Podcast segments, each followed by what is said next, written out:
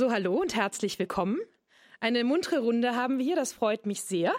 Mein Name ist Anna-Katharina Brinkschulte und ich leite an der Filmakademie im Studienschwerpunkt den Studienbereich Interaktive Medien und habe nebenbei noch das Vergnügen, für die Stadtbibliothek Stuttgart die Game Talks zu kuratieren und zu moderieren. Das freut mich sehr, denn unser Ansinnen ist damit auch, wie bei den interaktiven Medien, formatübergreifend interaktive Inhalte der Gesellschaft preiszugeben und so ein bisschen vielleicht Themen zusammenbringen, wo man im ersten Moment denkt, hm, was hat das miteinander zu tun? Und so freue ich mich heute besonders, den Tatort, und ich glaube, da haben wir hier etliche Fans von da, würde ich vermuten, den Tatort und das Tatort-Game ähm, näher vorzustellen. Dafür haben wir die Jasmin Käse da, die nachher unseren zweiten Vortrag hält und berichtet, wie aus der Tatort-Brand, die man so kennt, aus dieser altbekannten Marke, die schon seit Jahrzehnten uns alle Sonntagabends 20.15 Uhr in die Wohnzimmer lockt und eigentlich die gar nicht so schönen Dinge der Bösewichte, Kriminalfälle und Morde irgendwie im Wohnzimmer fein serviert. Oh, ich muss aufpassen. ähm, und da aber gegenüberstellend haben wir als weiteren Referenten den Andreas Tröster hier, ein Fallanalytiker. Seit über 40 Jahren war er im staatlichen Dienste des Landes Baden-Württemberg zugange und baute hier auch für das LKA den Bereich Fallanalyse auf und was sich dahinter so verbirgt und wie viel diese Krimis, die wir so auf dem Fernsehbildschirm flimmern sehen, eigentlich mit dem echten Leben zu tun haben. Darum geht's heute. Und warum wir alle so begeistert davon sind und eigentlich am liebsten selber Mordkommissar, Hauptkommissar, wie heißt es richtig? Das lerne ich gleich nochmal mit den Begrifflichkeiten im, Andreas, helf mir aus, im Dekanat für, wie ist unser, wie heißt es, der Hauptkommissar? Ja, auch ein gutes Wort. Warum wir alle gerne Ermittler wären. Vielleicht sind wir alle insgeheim Rätselfans. Aber was dazugehört und warum nicht jeder von uns das ist und werden kann und wie so eine klassische Laufbahn aussehen kann. Dazu bitte ich jetzt den Andreas hier nach vorne, um uns mal in den Alltag reinzuführen und die Biografie, was denn dazugehört. Herzlich willkommen. Ja, liebe Anna, ganz herzlichen Dank für die freundliche Begrüßung und auch ein Schönen guten Abend an alle Tatort-Fans und alle, die den Weg nach hierher gefunden haben. Ähm, ich bin zu dieser Geschichte im Grunde genommen ein bisschen gekommen wie die Jungfrau zum Kind. Die Anna hat mich angespr angesprochen, angeschrieben ähm, und offen gesprochen, ich habe mit Gaming, mit Zocken mit dieser ganzen Materie relativ wenig zu tun. Ähm, ich, da sind wir schon bei meiner Biografie. Die Anna hat es auch schon erwähnt. Äh, ich war über 40 Jahre ähm, Kriminalbeamter äh, in den Diensten des Landes Baden-Württemberg und ähm, habe in dieser Zeit äh, sehr viele Dinge, die mit dem Tatort zu tun haben, kennengelernt. Ich war die meiste Zeit, nämlich über 35 Jahre im Bereich der Tötungs- Gewalt, Sexualdelikte und Sonderkommissionen tätig. Äh, Im Grunde genommen eine ganz, ganz lange Zeit. Ähm, jetzt sind wir schon bei meiner Biografie und da würde ich einfach mal kurz eine Taste weiter drücken. Hm? Das funktioniert, das funktioniert nicht. Das ist die Technik. Wer hat den Presenter? Dann nehmen wir so. Funktioniert? Ja, jetzt sind wir schon ja, die Technik, das ist immer der Hauptstolperstein bei jeder Vortragsveranstaltung. Ähm, wenn die Rechner nicht kompatibel sind, dann sind es garantiert die Sticks nicht. Von daher immer irgendwas klappt nicht. Es klappt. Zu mir und meiner Person vielleicht. Ich habe schon ein bisschen drüber gesprochen. Ich war sehr lange Zeit im Bereich der Tötungsdelikte tätig. Ähm, ich bin seit gut und gern zwei Jahre im Ruhestand und wenn man 40 Jahre lang als ja, Kriminalist unterwegs war, kann man das nicht von heute auf morgen so einfach so wegpacken in die Schublade, sondern das hält einen natürlich nach wie vor gefangen. Und deswegen bin ich nach wie vor noch unterwegs, unter anderem auch als Berater für den Tatort, für den Fernsehtatort. Ähm, ich bekomme dort ab und zu mal ein Drehbuch, ähm, das auf, die Realität, auf den Realitätsgehalt hin geprüft werden sollte. Äh, gemeinsame Stoffentwicklung, vielerlei Dinge, die äh, hier anfallen, aber verschwindend gering vom Aufwand. Daneben ähm, bin ich als freier Sachverständiger und Gutachter noch ein bisschen tätig, ähm, um einfach diese kriminalistisch, diesen kriminalistischen Background nicht ganz einschlafen lassen zu können. Ja, das war im Grunde genommen auch schon der erste Bereich. Wer bin ich? Was mache ich? Ähm, der zweite Bereich, ähm, und da geht es im Grunde genommen so ein bisschen auch um diese Begrifflichkeiten. Ähm, jeder kennt natürlich Kriminalpolizei und Ermittler und jeder weiß, ja, alle, die bei der Kriminalpolizei sind, die müssen in irgendeiner Art und Weise ermitteln. Und da muss ich mit einem kleinen Vorurteil schon mal aufräumen. Bei der Kriminalpolizei, die selber nur ein Teil von der Polizei ist, gibt es bei weitem nicht nur Ermittler. Da gibt es Leute, die die Spuren sichern. Da gibt es Leute, die die Spuren auswerten. Da gibt es die Analytiker, Fallanalytiker, ein kleiner Part davon. Es gibt Experten in vielerlei Bereiche. Also nicht alle bei der Kriminalpolizei sind Ermittler. Das muss man sich einfach auch einfach äh, vor Augen führen. Dann gibt es diese Begriffe Mordkommission und Sonderkommission, was immer fällt. Die Routinierten unter Ihnen werden wissen, was da der Unterschied ist, natürlich. Die Mordkommission an sich ist eine feste Dienststelle, eigentlich eine feste Dienststelle, eine Organisationseinheit bei der Kriminalpolizei, die damit befasst ist, ähm, Tötungsdelikte, primär Kapitalverbrechen. Nicht alle Tötungsdelikte sind Mord. Es gibt den Totschlag, es gibt viele andere fahrlässige Tötungen und ich weiß nicht was alles. Sehr viele Dinge, die im Bereich äh, dort anfallen, die Sprengstoffdelikte, Waffendelikte, äh, dort gebündelt. Also die sogenannte Mordkommission ist die Dienststelle. Ja, im echten Leben die Inspektion oder das Dezernat für Kapitalverbrechen.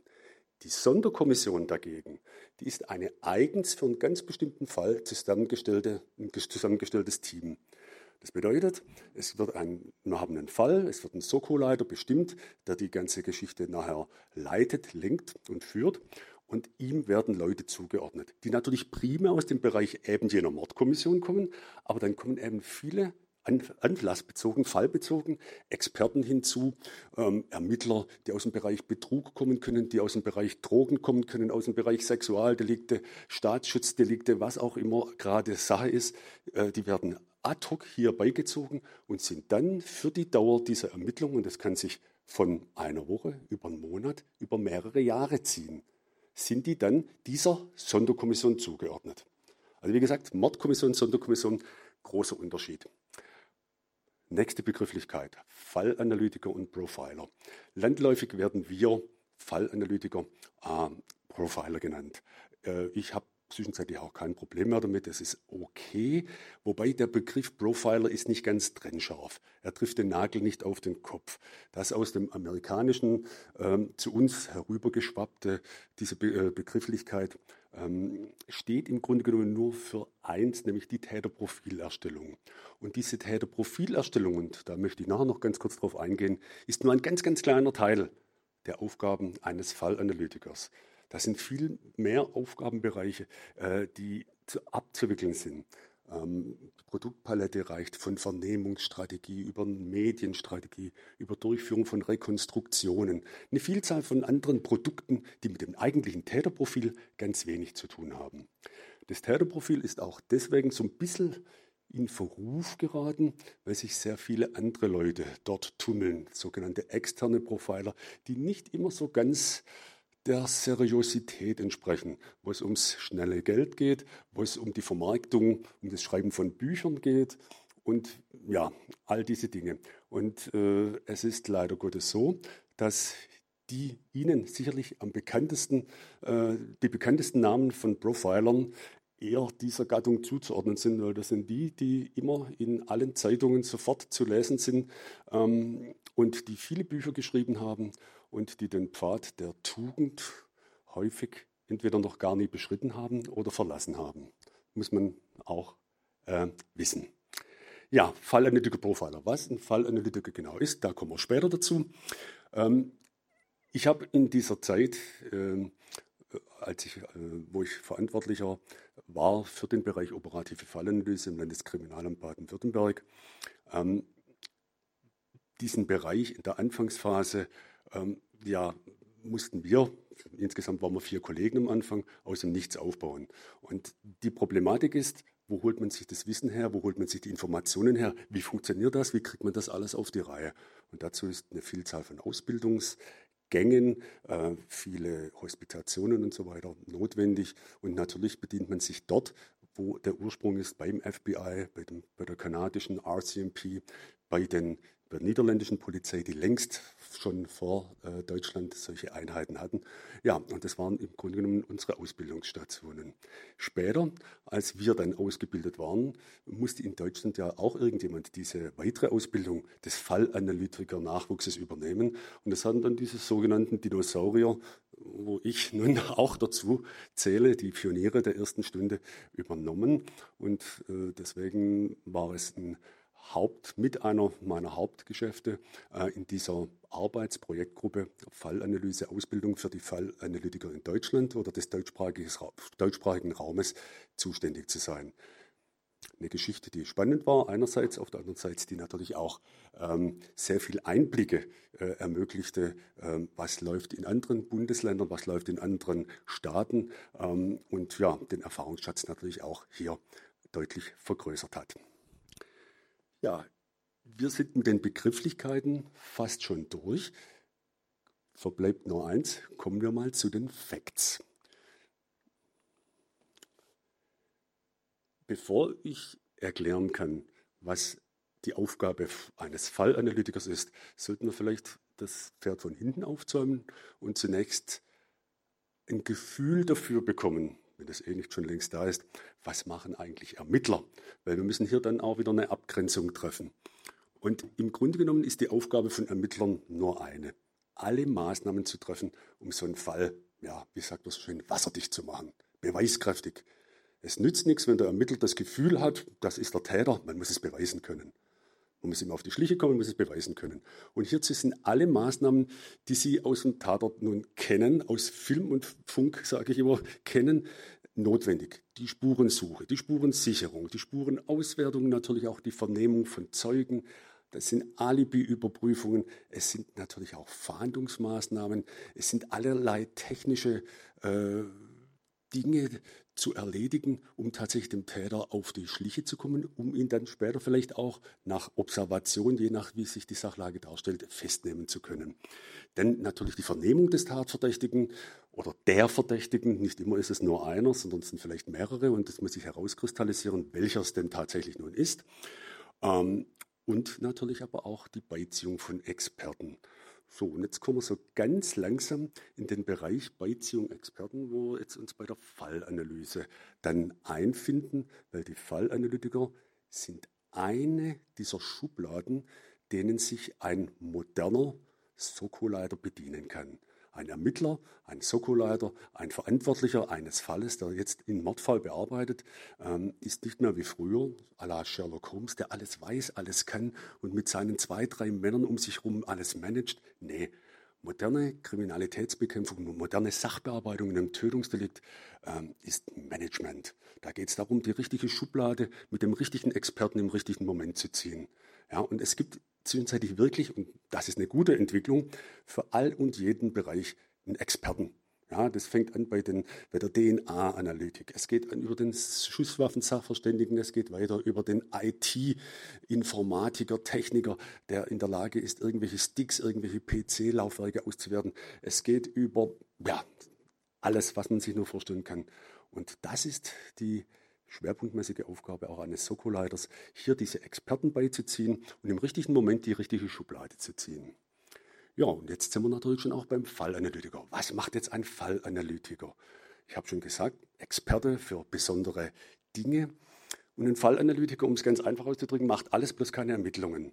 Und jetzt kommt schon der erste Bereich, ähm, wo ein bisschen Verwunderung auslösen dürfte. Wir sind völlig getrennt von den Ermittlern. Wir sind niemals Angehörige einer Sonderkommission, niemals bei der sogenannten Mordkommission, sondern wir sind abgesetzt und arbeiten völlig losgelöst im wahrsten Sinne des Wortes, ähm, um hier auch unvoreingenommen ähm, im Sinne äh, eines Draufblicks arbeiten zu können. Bedeutet, diese Verschmelzung Profiler, Fallanalytiker mit, diesem jeweiligen, mit der jeweiligen Dienststelle, ähm, die existiert zumindest im, Deut im deutschsprachigen Raum so nicht. Es ist eine ganz klare Trennung. Wir sind Experten, die partiell beigezogen werden und partiell dann auch diese Aufträge, Aufgaben erledigen. Ja, natürlich Profiler, Täterprofile am laufenden Band. Ich glaube, ich habe das schon angesprochen. Nee, Täterprofile sind bei weitem nicht alles, sondern es ist nur ein kleiner Punkt und ich komme später nochmal drauf, bei weitem nicht der bedeutendste. Ja, was machen wir denn jetzt tatsächlich? Es geht darum, die Kollegen, die in dieser Sonderkommission sind, fallbegleitend zu coachen. Und zwar in einer ganz besonderen Art und Weise. Es geht um diese Tatortanalytik, es geht um die Verhaltensbewertung, es geht um Einschätzungen und Bewertungen, die ihren Ursprung in Kriminologie, Soziologie, psychologischen Background haben, aber auch sehr, sehr viel allgemein äh, äh kriminalistischen Bereichen oder aber auch in den verwandten Disziplinen. Sie alle können die Rechtsmediziner, die natürlich eine tragende Rolle vor allem bei Todesermittlungen spielen. Sie kennen natürlich alle die psychiatrischen Gutachter, die natürlich auch eine ganz wichtige Rolle spielen, wenn man denn dann einen Täter hat, äh, dass der auch begutachtet wird, ist er schuldfähig und so weiter und so fort. Solche Dinge. Also wie gesagt, hier ähm, in diesem Setting spielt diese Geschichte. Es geht um die Beratung nichts anderes als das Coaching. Und die meisten Leute denken, ja, äh, Profiler, Fallanalytiker, die finden wir bei den Psychologen. Und das ist ein kleiner Trugschluss. In Deutschland sind Fallanalytiker primär Kriminalbeamte, erfahrene Kriminalbeamte, die jahrelang im Bereich der Tötungs-, Sexualdelikte gearbeitet haben oder auch im Bereich der Tatortarbeit ähm, und die dann eigens für dieses weitere Aufgabenspektrum ausgebildet werden. Es gibt in Deutschland roundabout 85 Fallanalytiker, wenn sich die Zahl nicht drastisch verändert hat. Ähm, und davon sind etwa 80 Kriminalbeamte. Ich gehe davon aus, so drei bis fünf Psychologen. Aber die Psychologen mussten dann die gleiche Ausbildung machen wie diese Fallanalytiker auch. Und ähm, es ist einfach so, dass man sich in der Anfangsphase gefragt hat, wo siedeln wir es an? Nehmen wir Psychologen, die wir kriminalistisch ausbilden, oder nehmen wir Kriminalbeamte, die wir psychologisch ausbilden? Nachdem die, der Schwerpunkt der Tätigkeit im Bereich der Beratung liegt und man wissen sollte, wie die Uhren ticken, dort bei der Bedarf, beim Bedarfsträger, dort wo beraten wird, hat man sich für die kriminalistische Seite entschieden und gesagt, okay, Kriminalbeamte, es ist einfacher so, als den anderen das andere beizubringen. Das vielleicht, vielleicht zur Hintergrund. Ja, es geht um Fallverständnis, das erzeugt werden soll. Warum ist der Fall geschehen? Ähm, ein Gespür dazu für, zu bekommen. Wir sehen die Litfaßsäule von vorne ähm, und denken, ja, wir sehen alles. Aber wir müssen auch auf die Rückseite schauen. Und auf der Rückseite steht vielleicht was ganz anderes oder ist eine ganz andere Botschaft noch.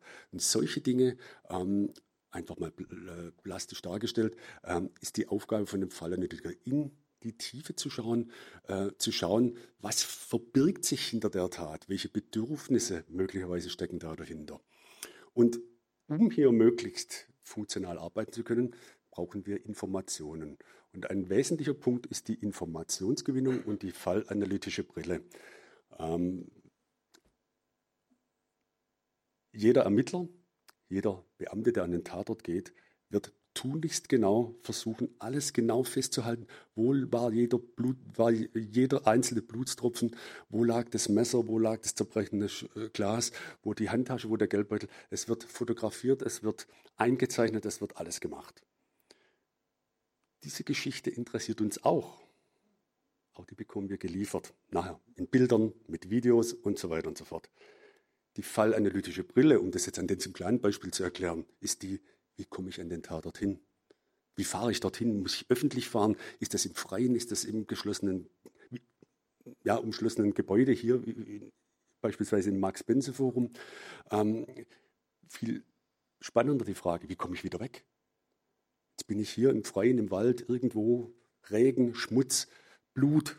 Ich habe die Tat verübt. Wie komme ich jetzt wieder weg? Steige ich so in die Straßenbahn? Eher nein. Ich muss vielleicht mit dem Fahrrad gekommen sein, vielleicht mit dem Auto, vielleicht auch zu Fuß, bietet sich die Location an, dort zu Fuß Komme ich dort zufällig hin? Komme ich dort vorbei im Rahmen von irgendwelcher Routineaktivitäten? All solche Fragen stellen wir uns. Die fallanalytische Brille unterscheidet sich deutlich von der der Ermittler, weil wir ganz andere Fragen stellen und uns die Dinge auch anders anschauen. Deswegen die Informationsgewinnung für uns. Wir müssen auch den Tatort zur tatrelevanten Zeit gesehen haben. Wir schauen uns immer den Tatort an. Tagsüber, wenn die Tat aber begangen wurde, dann schauen wir uns das auch nachts an. Und Sie werden nicht sehr überrascht sein. Die Nacht macht die Welt völlig anders. Das Industriegebiet in Feuerbach um die Borsigstraße. Bei Tag, da fliegt die Kuh, da tanzt der Bär, da brummen LKWs, da rauchen Schornsteine, da hämmert's, da schlägt's. Da versteht man sein eigenes Wort nicht mehr. Vorbeifließender Verkehr macht das Übrige. Nachts um eins, Totenstille. Man hört einen Euro auf den Boden fallen. Eine ganz andere Welt. Die Tat ist nachts um eins passiert. Wie hat sich jetzt der Täter gefühlt? Wie hat das Opfer sich gefühlt? Solche Dinge spielen für uns hier eine Rolle. Ja, natürlich die Analyse und Verhaltensbewertung muss damit einhergehen. Und am Ende einer Fallanalyse steht immer, viele Hypothesen werden erstellt. Wie, wird es, wie hat es geklappt? Wie konnte das so funktionieren? Warum hat er das so gemacht und nicht so? Am Ende müssen die Hypothesen priorisiert werden. Und zwar nach dem Grad der Wahrscheinlichkeit. Und das Wahrscheinlichste ist für uns das Ergebnis, das wir der Sonderkommission, dem Soko-Leiter und seinem Team zuliefern und sagen, du, schau her, wir sind zu dem Ergebnis gekommen, das ist das Wahrscheinlichste. Das ist das Zweitwahrscheinlichste, das Drittwahrscheinlichste und das ist das Unwahrscheinlichste. Und da unterscheiden wir uns jetzt wieder von Film, Krimi und Fiktion. Ein Profiler-Film äh, herkömmlicher Art funktioniert so: 45 Minuten dümpelt der Fall dahin. Kein Mensch weiß, wer der Täter sein könnte. Keiner hat eine Idee. Alle Spuren erweisen sich als Trugspuren. In den letzten zehn Minuten kommt der Profiler dann auf eine geniale Idee, auf die sonst keiner gekommen ist. Was völlig Exotisches, zaubert die aus dem Zylinder und ja, Täter wird festgenommen und gesteht, genau das war's. Nein, genau das ist nicht die Realität. Es wäre töricht, einem Soko-Leiter, den wir beraten, dem anzuraten, mit dem Exotischsten, was völlig ausgefallen ist, zu beginnen, sondern wir müssen mit dem ja, die Empfehlung aussprechen, wo ist es am wahrscheinlichsten, dass wir zum Erfolg kommen. Und da unterscheiden wir uns, wie gesagt, das Wahrscheinlichste und nicht das Exotische. Das ganz grob umrissen macht einen Fallanalytiker aus. Jetzt verrate ich ein kleines Geheimnis. Dreh- und Angelpunkt der ganzen Geschichte ist die Rekonstruktion. Die Rekonstruktion der Ereignisse. Was ist vorgefallen? In exakt welcher Abfolge? Ist Dreh- und Angelpunkt für jede Fallanalyse, für jedes Profiling. Wenn ich diesen exakten Ablauf habe, wenn es mir gelungen ist, das zu rekonstruieren, ähm, bin ich auf einem guten Weg, gute Einschätzungen treffen zu können. Aber genau darin liegt die Schwierigkeit. Ich gebe ein Beispiel. Jeder wird fragen, hm, was bringt mir die genaue Abfolge? Schauen Sie sich die Fakten an. Wir haben eine Frau, die tot auf dem Boden ihrer Wohnung liegend aufgefunden wird, leicht begleitet, Oberbegleitung hochgeschoben, Todesursache, wir haben massive Schläge auf Kopf und Gesicht, Erdrosseln mit Schal, dann haben wir eine von der Spurenlage, also ausschnittweise. Zigarettenkippe im Aschenbecher, wir haben zerbrochene Gläser, wir haben Handtasche und persönliche Sachen sind durchwühlt, Geld und Schmuck fehlt. So, das ist ganz grob das Setting. Und wird man sagen, naja, okay, hier ist ein Tötungsdelikt passiert, schlimm, Frau, hm, ja. Jedem von uns hier wird eine Geschichte dazu einfallen. Und die Geschichten werden nicht alle deckungsgleich sein, obwohl die Fakten sich nicht ändern. Die Faktenlage und die Summe wird sich nicht ändern. Aber je nach Abfolge der Ereignisse haben wir es mit völlig unterschiedlichen Tätern zu tun. Ja? Wir haben hier Raum für ein Sexualdelikt. Wir haben hier Raum für ein persönlich motiviertes Delikt. Wir haben Raum für ein finanziell motiviertes Delikt, ein Raubdelikt. Alle drei Möglichkeiten können sehr gut sein. So, und für was entscheiden wir uns jetzt? Deswegen diese Sequenzierung gehen wir vom persönlichen Delikt aus. Wir haben die Bewirtungssituation, man hat zusammen getrunken, man hat zusammen eine geraucht. Irgendwann kommt es zum, aus welchen Gründen auch immer, zu einem Streit, zu einer Auseinandersetzung. Es kommt zu Schlägen.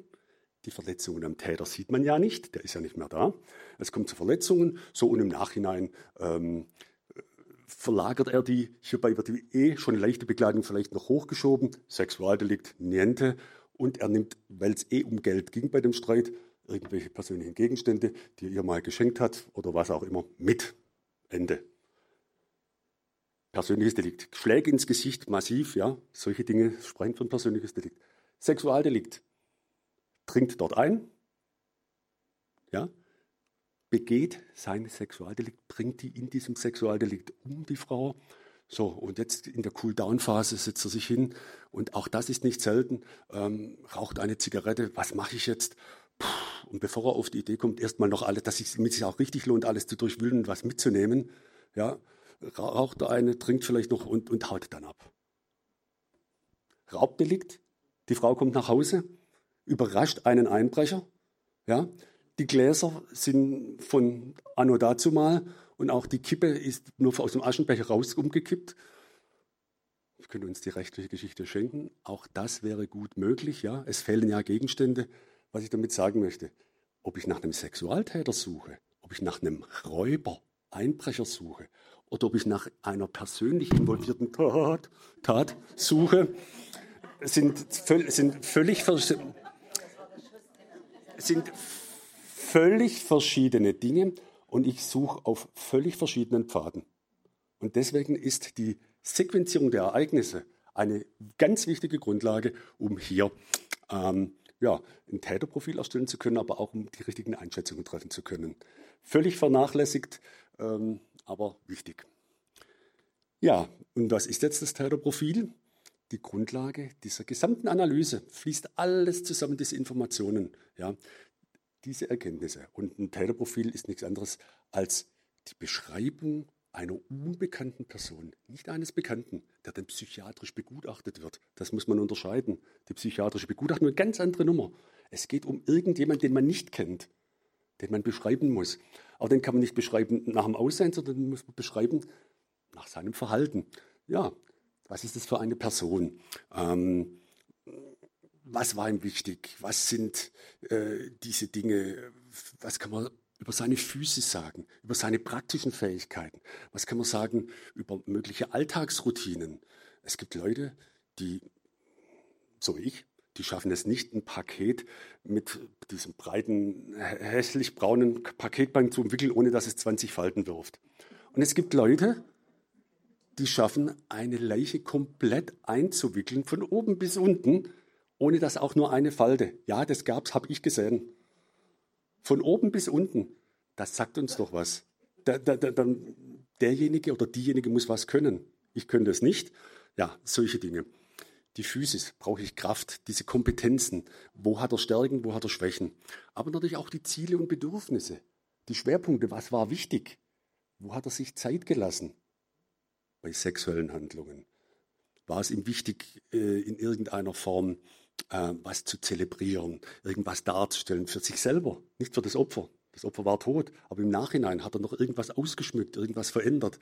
All solche Aspekte. Gibt es biografische Besonderheiten, die man ähm, sagen könnte, oder äh, psychische Auffälligkeiten? Psychische Auffälligkeiten sind immer ganz problematisch. Das kann nämlich auch Alkohol, Medikamente, Drogeneinfluss sein. Der muss gar nicht eine psychische Störung haben, sondern Drogen, unter Drogen oder unter Alkohol, solche Dinge. Ähm, was gar nie erfolgt, sind Krankheitsbilder, irgendwelche Diagnosen. Auch das ist so ein bisschen ein Trugschluss, der vorherrscht. Wir haben hier Krankheitsbild, machen irgendwie, der hatte Probleme mit Frauen und war als Kind Bettnässer. Ja, bringt keine Menschen was. Bringt der Ermittlungsdienststelle nichts. Ein Krankheitsbild, damit finde ich den Täter nicht. Das ist das Problem. Und deswegen Täterprofil, ja, nur das, was ich jetzt hier so ganz grob angerissen habe.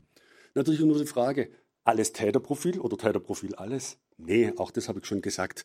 Weit bedeutsamer, und das darf man nicht verkennen, sind Einschätzungen, die uns dem Täter näher bringen. Ja, die helfen, den Täter einzukreisen. Und was hilft uns da beispielsweise? Wie kann ich den aus der Masse, welche Diskriminierungsfaktoren habe ich denn da? Und da ist ein ganz maßgeblicher Punkt. Ähm, wo suche ich den? Suche ich den im engen sozialen Nahraum vom Opfer? Oder gehe ich eher davor aus, dass es ein Wildfremder ist? Nun kann man sagen, ja, man macht alles. Ja, das ist aber eine Ressourcenproblematik.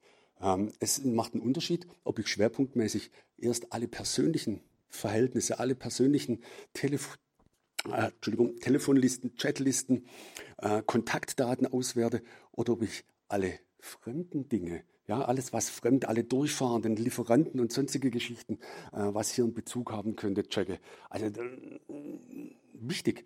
Und vor allem, es geht darum, das rasch zu tun. Nicht Tage, Wochen, Monate vergehen zu lassen und sagen, oh, Trugspur, ach, gehen wir auf die andere Seite. Deswegen ist diese Einschätzung, suchen wir im sozialen Nahraum oder suchen wir eher in Wildfremden, eine ganz wichtige Einschätzung. Die zweite wichtige Einschätzung, ja, suche ich einen Ortskundigen mit Ankerpunkten dort in der Nähe, weil er dort arbeitet, weil er dort wohnt oder gewohnt hat oder weil er dort irgendwelchen Freizeitbeschäftigungen nachgeht, weil er sich dort auskennt, weil er vielleicht das Opfer kennt, nicht das Opfer ihn. Solche Dinge. Auch dieser Hinweis, äh, ganz, ganz wichtig, hat mit dem eigentlichen Täterprofil gar nichts zu tun, aber das sind diese Elemente, die später in der Beratungsleistung für die Sonderkommission ganz bedeutsam werden können. Ja, wir kommen zum Ende, so langsam aber sicher. Die Randnotizen, aber gar nicht so ganz unwichtig. Fallanalytiker sind nie Einzelkämpfer. Dieses Bild vom Lonely Wolf, der irgendwo mit der Zigarette rauchend hier an die Theke gelehnt oder an der Wand gen Himmel schaut und auf eine Eingebung wartet. Nee, es sind Teams. Es ist immer Teamarbeit. Es sind drei bis fünf Leute, die einem Analyseteam angehören, die sich gemeinsam mit diesem Fall befassen, die gemeinsam schon den Tatort besichtigt haben, die gemeinsam den Fall, die Daten auf, auswerten und aufbereiten. Also ja, ganz wichtig, Teamarbeit. Der zweite Bereich, auch das ist schon ein bisschen angeklungen. Wir haben keine Wahrheiten. Es gibt keine Garantien. Wenn ich einen Fingerabdruck hier hinterlasse, dann weiß jeder, Tröster war hier mit einer Wahrscheinlichkeit von 1 zu, ich weiß nicht wie viele Millionen. Wenn ich DNA habe, habe ich den Beweis. Unsere Dinge sind Einschätzungen, das sind weiche Kriterien. Deswegen ist jeder Soko-Leiter gut beraten, erst die harten Kriterien, erst die Fakten zu priorisieren und dann erst unsere Einschätzung beizuziehen. Wie gesagt, Garantien gibt es keine. Es sind Einschätzungen, es sind weiche Kriterien. Aber, und das habe ich gerade schon dargestellt bei diesem Beispielsfall, wenn man eine erste gute Richtung geben kann, dann weiß ich, wo ich suchen muss. Das vereinfacht vieles, weil wenn ich jeden Teppich von 10 Quadratmeter, Quadratzentimeter für Quadratzentimeter absuchen muss nach irgendwelchen Spuren, oder ich habe den Hinweis in der rechten hinteren Ecke, dann ist der Hinweis möglicherweise hilfreich, die Sache rasch abzuklären. Ja, Fallanalysen äh, oder Profiler ersetzen keine Ermittler. Auch das ist so ein kleiner Druckschluss. Ach, da brauchen wir gar nicht so viel machen, da holen wir die Profiler, die sollen den Fall dann mal für uns. Nee, gerade das Gegenteil ist der Fall. Je bessere Informationen ich als Fallanalytiker habe, je tragfähiger die sind, desto besser ist es für mich, äh, dann natürlich auch eine Einschätzung darauf zu, zu treffen, die auch tragfähig ist. Deswegen, gute Ermittlungen bedingen möglicherweise auch eine gute Einschätzung durch einen Fallanalytiker. Es wird nichts ersetzt. Fallanalytiker sind bei der Polizei angesiedelt. Die sind in den sogenannten OFA-Einheiten, operative Fallanalyse der Landeskriminalämter oder beim Bundeskriminalamt. Das sind diese Zentralstellen für die jeweiligen Bundesländer. Ah, da sind die angesiedelt. Wie ich schon gesagt habe, in Deutschland oder im deutschsprachigen Raum hat man sich für die Lösung entschieden. Es sind überwiegend auch Polizei- oder Kriminalbeamte.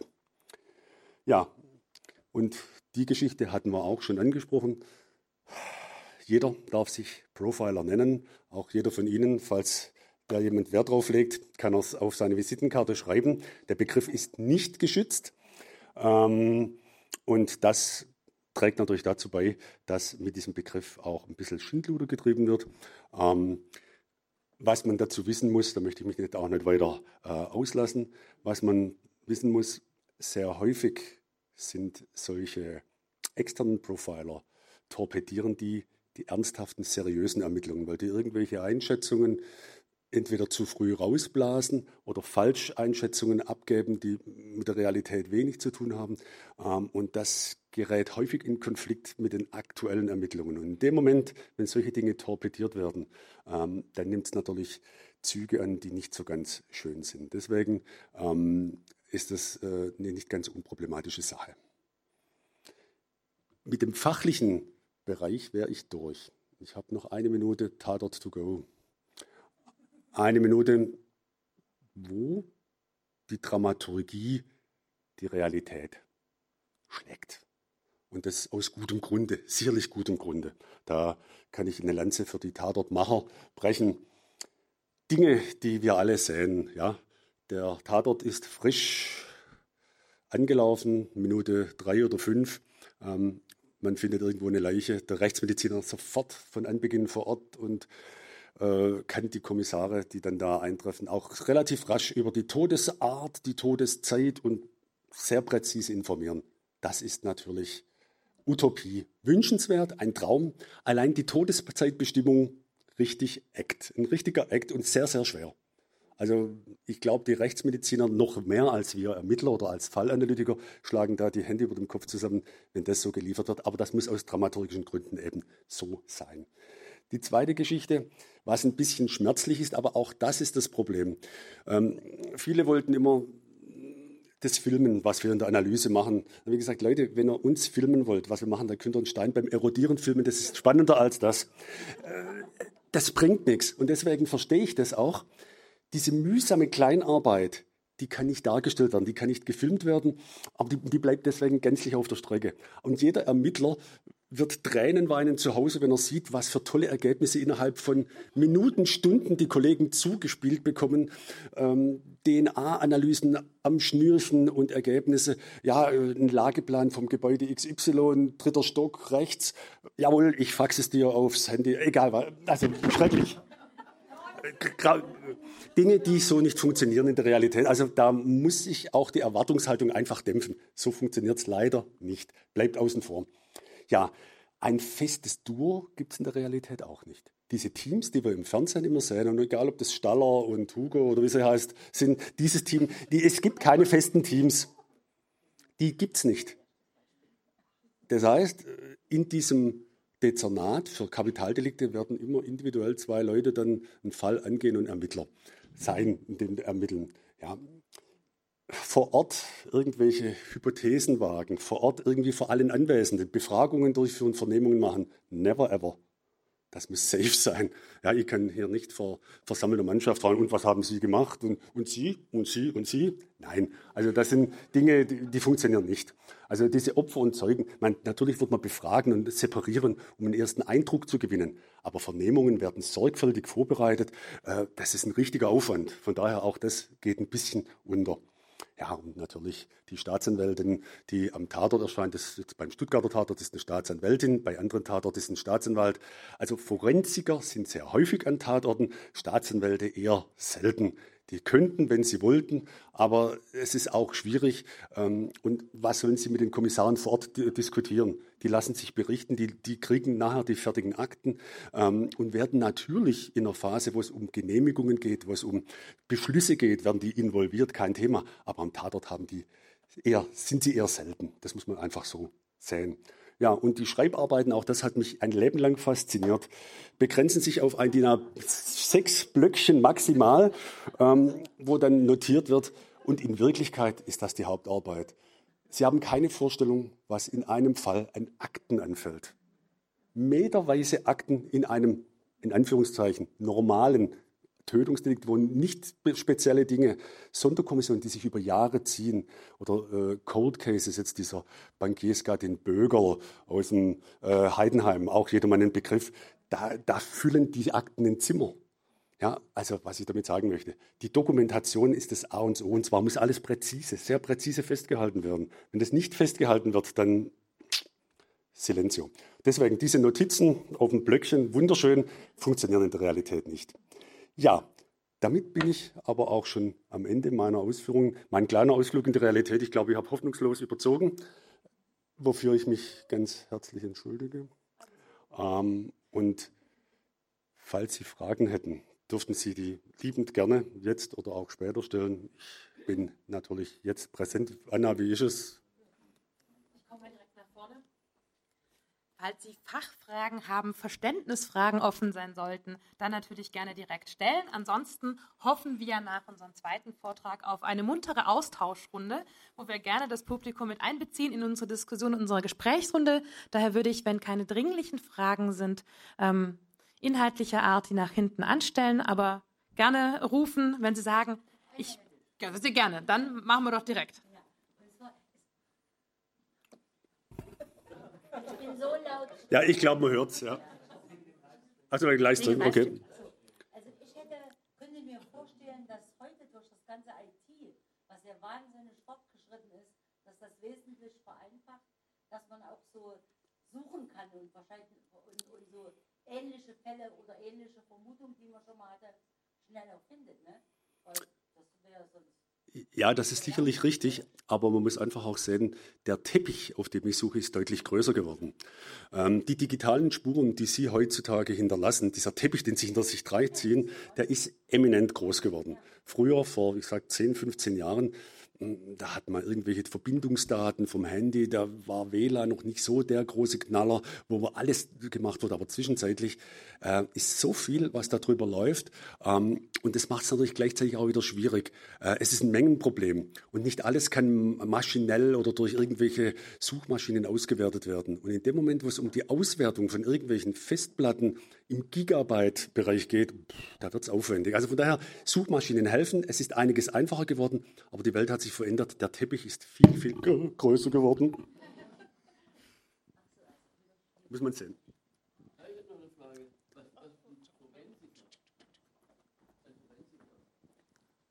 Moment, Mikrofon. Ein Forensiker. Ja. Was ist das? Also ein Forensiker ist ein Wissenschaftler. Also auch bei der Polizei ist einfach so. Ähm, wir haben, ich habe das vorher mal gesagt, viele Experten auch. Und viele Experten, die nicht Polizisten sind, sondern beispielsweise Physiker, Chemiker, Psychologen, auch bei der Polizei angestellt, aber nicht im Dienstgrad, kein Polizeidienstgrad, keine Polizeibeamten, die, sondern das sind ähm, wissenschaftliche Angestellte, nennt sich sowas. Und da sind diese Forensiker zu finden in den unterschiedlichsten Bereichen. Ja? Also Psychologie, äh, Chemie, DNA-Analytik und so weiter und so fort. Okay, verschiedene Bereiche. Das sind unterschiedlichste, also es gibt Forensik, es gibt in jedem Bereich was, ah, okay. in dem Moment, wenn es Wissen in den wissenschaftlichen Bereich geht, ja. Alles klar. Okay, super. Dann sage ich erstmal vielen lieben Dank für diesen doch durchaus sehr unterhaltsamen Vortrag. Also, ich habe gedacht, so mein Krimi-Herz hat höher geschlagen. Bei deinen verschiedensten Fallbeispielen, die du aufgetan hast, hatte ich etliche Filme sofort im Kopf und dachte, oh ja, ich will sie lösen, ich will sie rätseln, ich wollte sofort diese Akten aufmachen und anfangen und loszulösen. Bin aber auch sehr dankbar, dass du doch sehr fachlich, analytisch, wie es sich gebührt für einen Fallanalytiker, ganz äh, formal geklärt hast, wie die Begrifflichkeiten sind. Mein vorheriges äh, Rumstotter mit dem Morddezernat und der Kriminalhauptkommissar und wie das alles so ist. Ich habe es jetzt besser gelernt. Vielen Dank für diese Aufklärung. Und das hilft uns dann, glaube ich, auch ganz gut, das alles nochmal das kritisch, aber auch unter der dramaturgischen Brille zu sehen, wie das denn so beim Tatort läuft. Und ich freue mich besonders, wie gesagt, dass aus dem Tatort, dem Klassiker des deutschen Fernsehens, nenne ich es mal fast, nun auch ein neues Format entstanden ist, nämlich ein Game.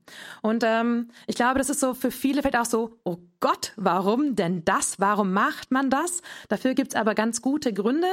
Ich glaube, so viel kann ich vorweg verraten. Ein Game war nicht unbedingt auf der Tagesordnung vorerst, sondern es ging darum, was braucht diese Marke und wie kann man das entwickeln. Und über diesen doch durchaus auch sehr spannenden eigenen Prozess ähm, warum ein Game gemacht wurde und wie das entstanden ist und was man da eigentlich so tut bei dem Game. Darüber wird uns die Jasmin gleich ein bisschen mehr erzählen. Komm doch bitte nach vorne.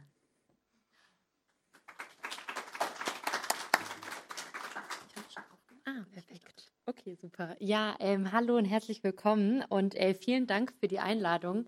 Ich musste jetzt tatsächlich am Ende ein bisschen schmunzeln, ähm, da unser Tatort-Game natürlich, ähm, ja, vor allem. Oh, nein! Jetzt startet schon, okay. Ähm, die Dramaturgie ähm, natürlich beleuchtet und ähm, ich würde behaupten auch an der einen oder anderen Stelle relativ realitätsfern auch ist. Aber genau, ich erzähle euch jetzt ein bisschen mehr über das Tatort-Game, wie wir dazu kamen. Und äh, ich hoffe, dass Sie auch ein bisschen rätselaffin sind oder zumindest Lust haben, heute ein bisschen mit mir zu rätseln. Ich starte jetzt einfach mal. Ach, jetzt sieht. Ach, stopp, oh Gott. So, jetzt müsste es aber gehen.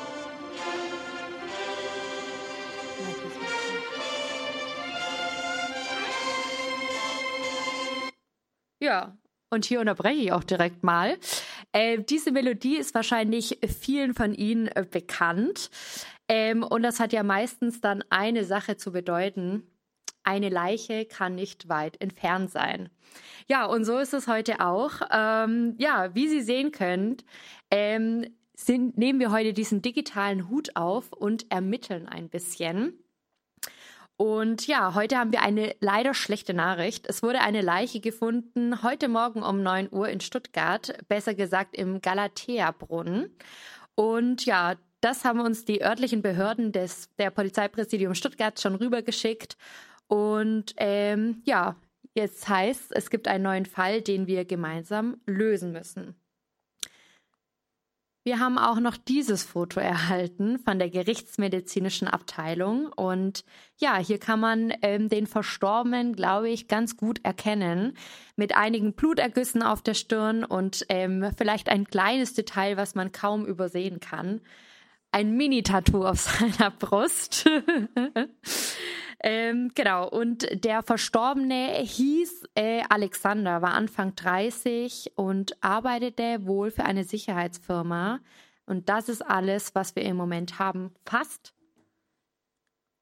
Denn wir haben auch noch sein Handy. Das haben uns die Kollegen natürlich auch noch übermittelt. Und das ist so quasi der einzigste Anhaltspunkt, den wir derzeit haben. Und das bedeutet, wir müssten uns in sein Handy hacken, um natürlich weitere Informationen zu er erhalten.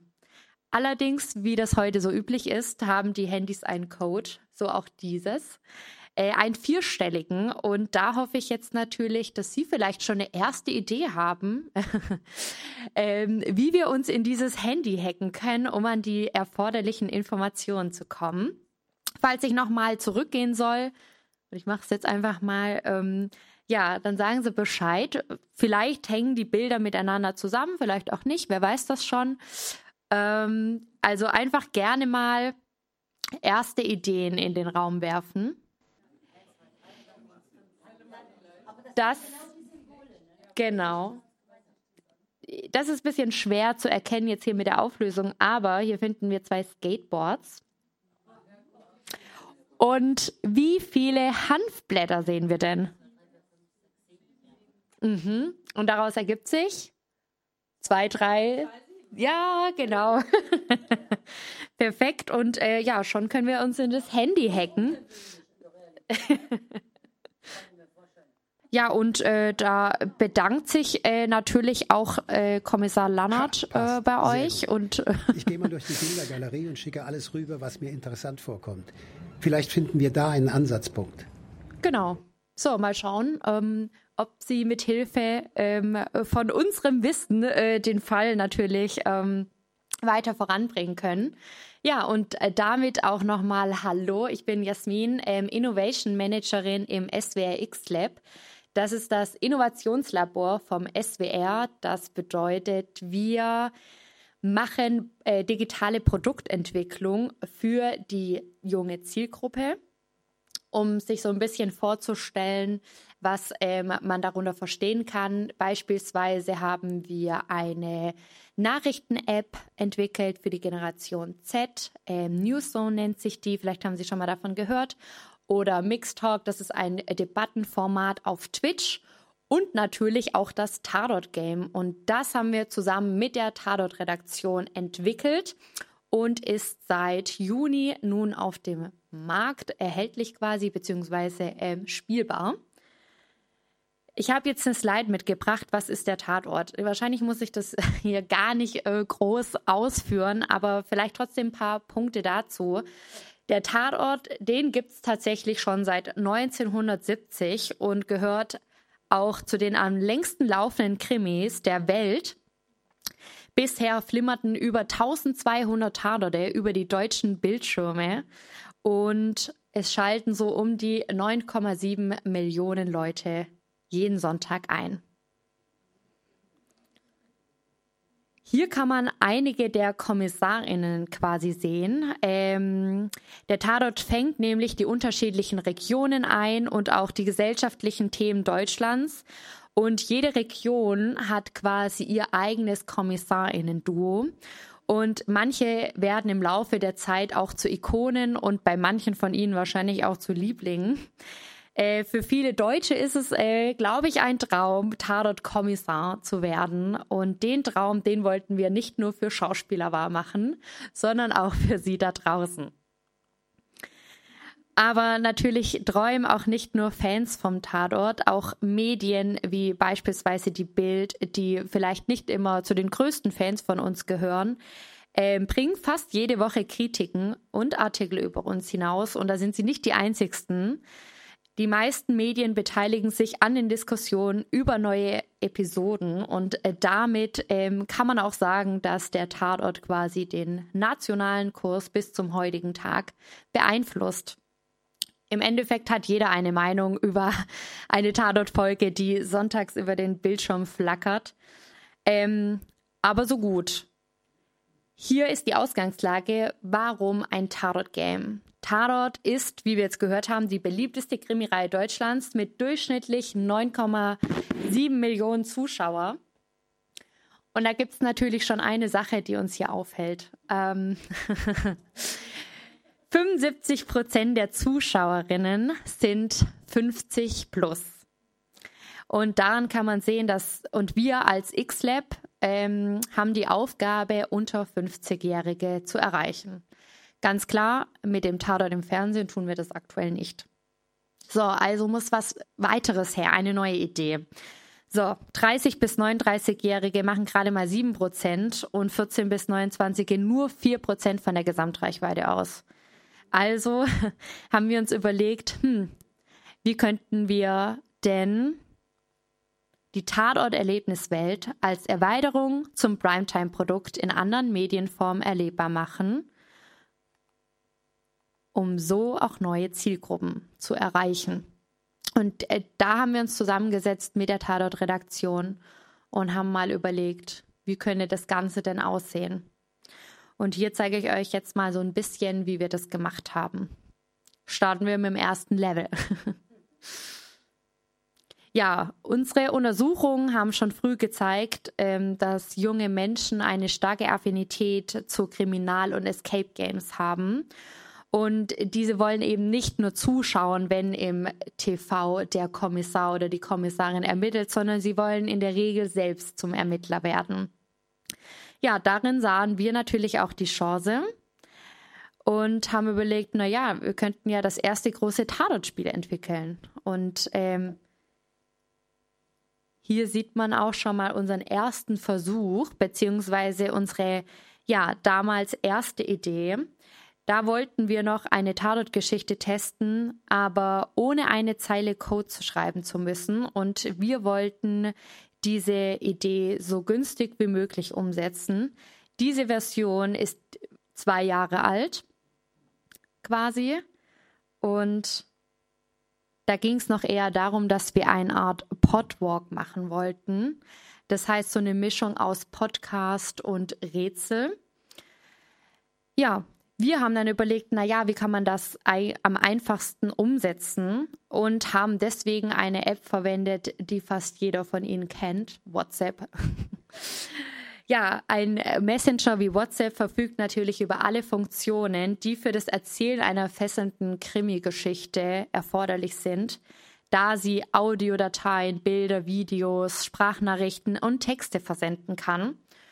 Und das hat für uns erstmal ausgereicht um das Ganze an der Zielgruppe zu testen.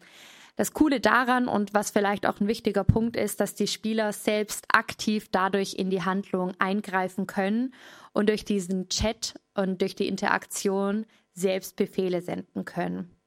Ja, damit war unser erster Prototyp quasi geboren. Und damals spielte das Ganze noch am Marienplatz ab und es drehte sich um ein Automatencafé.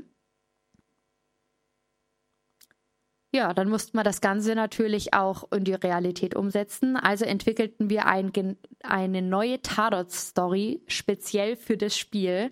Ja, hier sieht man auch quasi den ersten Prototyp, den wir in der Mittagspause gemacht haben. Bilder und Videos haben wir da gedreht und das Drehbuch dann an die Originalschauspieler vom Tatort geschickt. An die Originalkommissare quasi und gefragt, hey, hätten, hättet ihr nicht Lust äh, mitzumachen und ähm, ja, einfach mal zu schauen, wo die Reise hingeht. Und sie haben gesagt, ja, wir sind dabei. Wir so perfekt. Und ähm, ja, nach ein paar Wochen hatten wir dann auch schon alles, was wir gebraucht haben, um eine interaktive Geschichte über einen Chat-Messenger zu erzählen. Und so kann man sich auch mal vorstellen, wie das Drehbuch aussehen würde oder aussieht, meine ich. Ähm, und zwar, was jetzt hier spannend daran ist, eh, bei herkömmlichen TV-Tatort-Drehbüchern gibt es nur dieses Written by. Beim Tatort-Game gibt es nun auch Riddles bei, das heißt Rätsel. So. Und da haben wir das Ganze ähm, überführt und ähm, das Ganze ja zu einer Geschichte gemacht. Genau, im Endeffekt ist hier abgebildet, ähm, ja, Drehbuchautor und Rätselautorin und äh, die haben dann ein gemeinsames Drehbuch quasi entwickelt.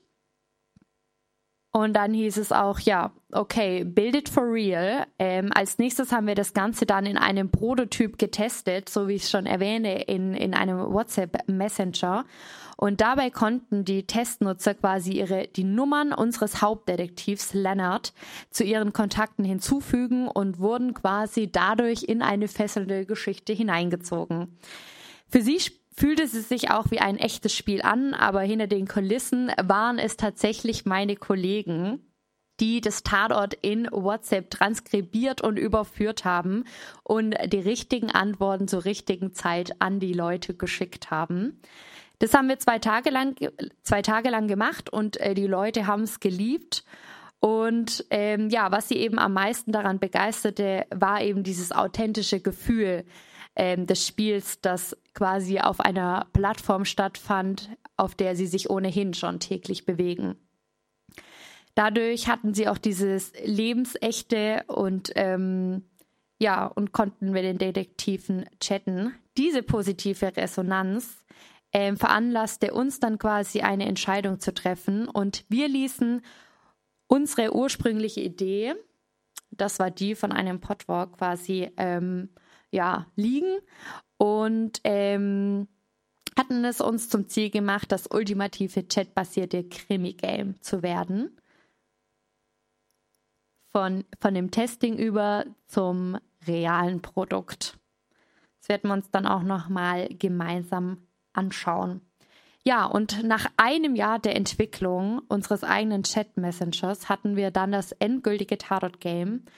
Und ja, hier sieht man so ein bisschen den einzigartigen Mix der Features, die das Tarot-Game quasi ausmacht. Man erlebt eine packende Tatort-Geschichte von renommierten Drehbuchautoren. Das heißt, es sind auch ähm, die Drehbuchautoren, die den TV-Tatort schreiben. Das Spiel ist browserbasiert. Ähm, das bedeutet, ich kann es auf allen technischen Endgeräten spielen, wie beispielsweise Handy, Tablet, PC und Laptop. Das Wichtige hierfür ist einfach, dass ich ähm, eine Internetverbindung habe und einen Internetzugang. Es ist keine Anmeldung erforderlich und kein Download. Man chattet bis zu sieben Charakteren aus dem Tatort-Universum und das Ganze dauert zwei Stunden. So, zwar aber, aber man kann jederzeit unterbrechen.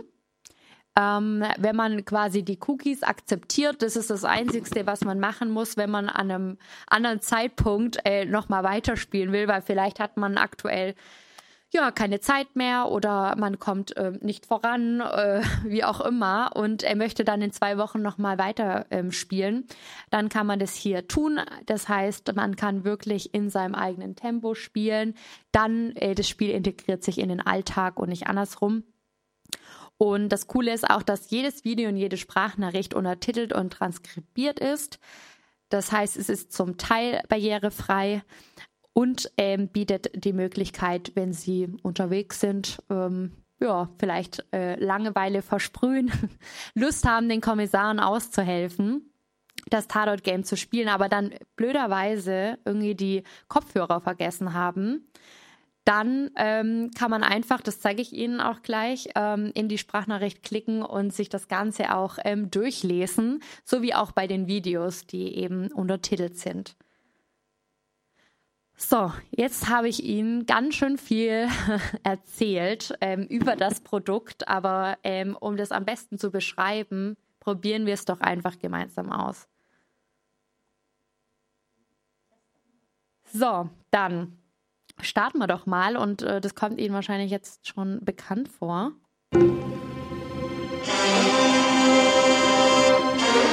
Sorry, Moment, ich mach leiser. Kriminalhauptkommissar Lannert hier. Ich weiß, dass du eigentlich nicht für uns arbeitest, aber naja, wir sind im Augenblick etwas unterbesetzt und ich könnte deine Hilfe gebrauchen. Aber am besten schaust du dir erstmal den Tatort an. So, die Stimme kommt Ihnen vielleicht bekannt vor. so, und ähm, ich würde gerne noch auf ein paar oh, okay, äh, Fun Funktionen eingehen. Und zwar, man sieht hier schon, ähm, ja, dass das Ganze einem vielleicht ein bisschen äh, bekannt vorkommt, denn die Benutzeroberfläche ähnelt dann doch relativ WhatsApp. Warum haben wir das gemacht? Ähm, jede und jeder kann somit direkt in das Spiel starten, ohne davor Bücher von Anleitungen wälzen zu müssen und weiß im Endeffekt direkt, wie es losgeht. Hier sieht man die Transkription quasi. Das heißt, ne, wenn ich jetzt hier keine, ähm, keine Kopfhörer oder in einer Umgebung mich befinde, wo es einfach nicht ähm, passt, dass ich ähm, meine Sprachnachricht laut abspiele, dann kann ich mir die Sprachnachricht hier auch in Ruhe durchlesen.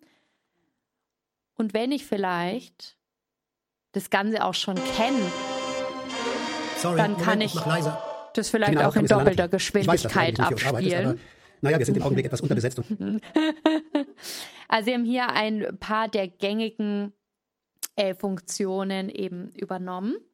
Aber jetzt schauen wir uns doch mal die Fotos an, die wir eben von Thorsten Lannert äh, rübergeschickt bekommen haben. Das Foto kommt Ihnen wahrscheinlich äh, schon bekannt vor. Aber wir haben noch ein zweites. Ah, das kann man jetzt, glaube ich, nicht so gut erkennen.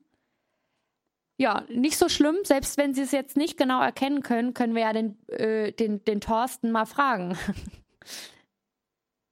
ah, er hat auch uns nochmal eine Sprachnachricht rüber geschickt und vielleicht hören wir uns die noch an, bevor wir dann unsere erste Idee an Lannert schicken. Opfer heißt Alexander Schaller, kommt aus Cannstatt, 32 Jahre alt, die Wunde am Kopf lässt einen Schlag vermuten, wurde gefunden im Galatea-Brunnen am Eugensplatz. Fällt dir sonst noch was auf auf dem Foto? Ja, fällt Ihnen sonst noch was auf, was wir ähm, mal rüberschicken könnten? Liegt mit dem Kopf im Wasser, genau. Aber hier sind vielleicht auch so ein paar, hm, keine Ahnung, Hinweise, Indizien, äh, denen wir uns auch widmen können. Ein Kopf, ja. Realitätscheck. Was ist die drei? Gute Frage. Fragen wir einfach mal. Was ist die Nummer 3? Ah, da kriegt man noch mal ein Foto. Mhm. Und noch eine Nachricht. Das ist eine E-Zigarette. Scheinbar war unser Opfer Raucher. Was fällt Ihnen sonst noch auf? Und er tippt. Schild 1 ist für die Leiche. Konnte man jetzt schlecht an den Körper kleben. Ein Blutfleck? Wie würden Sie das jetzt reinschreiben? Die sind ganz flink. Hier, äh, ja, das ist das Blut des Opfers. Äh, er scheint sich wohl verletzt zu haben. Die to genaue Todesursache wird sicherlich die Obduktion ergeben. Was fällt uns denn sonst noch auf? Was ganz interessant ist, das ist vielleicht auch äh, hier an der Stelle ganz cool, wenn man hier quasi auf das Plus geht, dann hat man auch die Möglichkeit, wenn es mal tricky wird, nach einem Tipp zu fragen.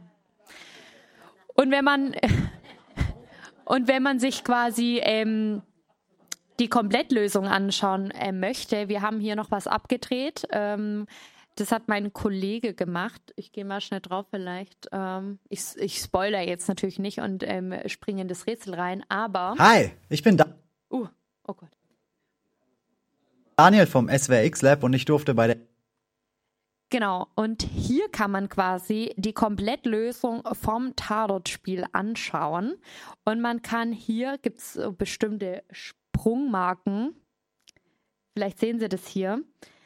Und da kann man direkt in die Rätsel reinspringen und sich die Lösung auch anschauen, wenn man nur zu einem bestimmten Rätsel quasi ähm, ja, die Lösung oder auch den Tipp haben möchte. Also, ich, ich, ich, ich äh, greife dem mal vorweg, aber vielleicht ähm, sollten wir uns nochmal angucken, ist jetzt natürlich äh, wirklich nicht gut lesbar, ähm, wo der gute Mann gearbeitet hat. Ja, spannend. Ja, genau, jetzt kann man es gut erkennen. Er hat wohl bei einer Security-Firma gearbeitet mit dem Namen Bergmann Security. So, und jetzt schauen wir mal. Ah, jetzt kommt noch eine wieder. Ah, da haben wir noch mal eine Sprachnachricht. Ist die Sicherheitsfirma, in der er gearbeitet hat, Objekt- und Personenschutz, Briefkastenfirma ohne Homepage, unseriös, habe ihn auf die Mailbox gesprochen. Würde mich interessieren, mit wem er da gearbeitet hat. Übrigens konnten die Kollegen das Material der Überwachungskamera sichern. Schau doch mal, ob dir darauf was auffällt. Falls du nicht weiterkommst, kannst du mich jederzeit um Hilfe bitten. Vier Augen sehen meistens mehr als zwei. Ah ja, jetzt haben wir da ein Video äh, rübergeschickt bekommen. Sieht ganz nach einer Überwachungskamera aus. Vielleicht schauen wir uns das mal genauer an. Da hat unser Opfer definitiv noch gelebt. mm, ja. Sieht ganz nach einem hitzigen Streit aus. Naja, wir können es ja gleich mal rein, äh, in den Chat schreiben. Auf jeden Fall ist das der Platz, ähm, wo unser Opfer tot aufgefunden wurde. Ja die Kamera endet. Hättet ihr eine Idee, was ihr ähm, ja jetzt vielleicht ähm, jetzt mit der Info des Videos fragen würdet? Sonst könnten wir ja auch ähm, mit Blick auf die Zeit gebe ich ein paar Tipps. Ähm, ja, sonst könnten wir ja auch mal fragen, wer denn der gute Mann eigentlich ist, mit dem er sich da getroffen hat. Oder ist das vielleicht auch der Mörder? Wer weiß das? Wissen noch nichts. Ach ja, interessant. Wie auch im realen Leben können uns parallel unterschiedliche Personen schreiben. so. So auch Sebastian Boots, der ist euch wahrscheinlich auch ein Begriff. Und hören wir uns doch mal kurz noch an, was er zu sagen hat. Hallo, hier ist Boots. Wie ich gehört habe, hat dir Lannert die wichtigsten Infos schon gegeben. Ich werde mich mal in der Nähe des Tatorts umhören. Vielleicht hat jemand mehr gesehen als die Kamera. Ach so, nur eine Sache noch. Unser Gerichtsmediziner hat immer viel zu tun. Wenn du was von ihm willst, musst du dich selber bei ihm melden. Ja, und hier äh, bekommen wir auch schon seine Kontaktdaten. Und das Coole ist, ähm, dass wir die Möglichkeit haben, ihn auch direkt zu unseren Kontakten hinzuzufügen und ihn nun anschreiben können mit Hi. Beispielsweise. Und jetzt würde ich sagen, jetzt schauen wir uns noch an, was er zu sagen hat und ähm, dann ähm, beenden wir den kleinen Exkurs in dieses äh, in, den, äh, in das Gameplay. Servus, Vogt hier. Ich hab gehört, du greifst schon so ein bisschen unter die Arme. Danke erstmal. Aber bevor ich jetzt so der rote Teppich ausroll, schaffen wir erstmal was, gell?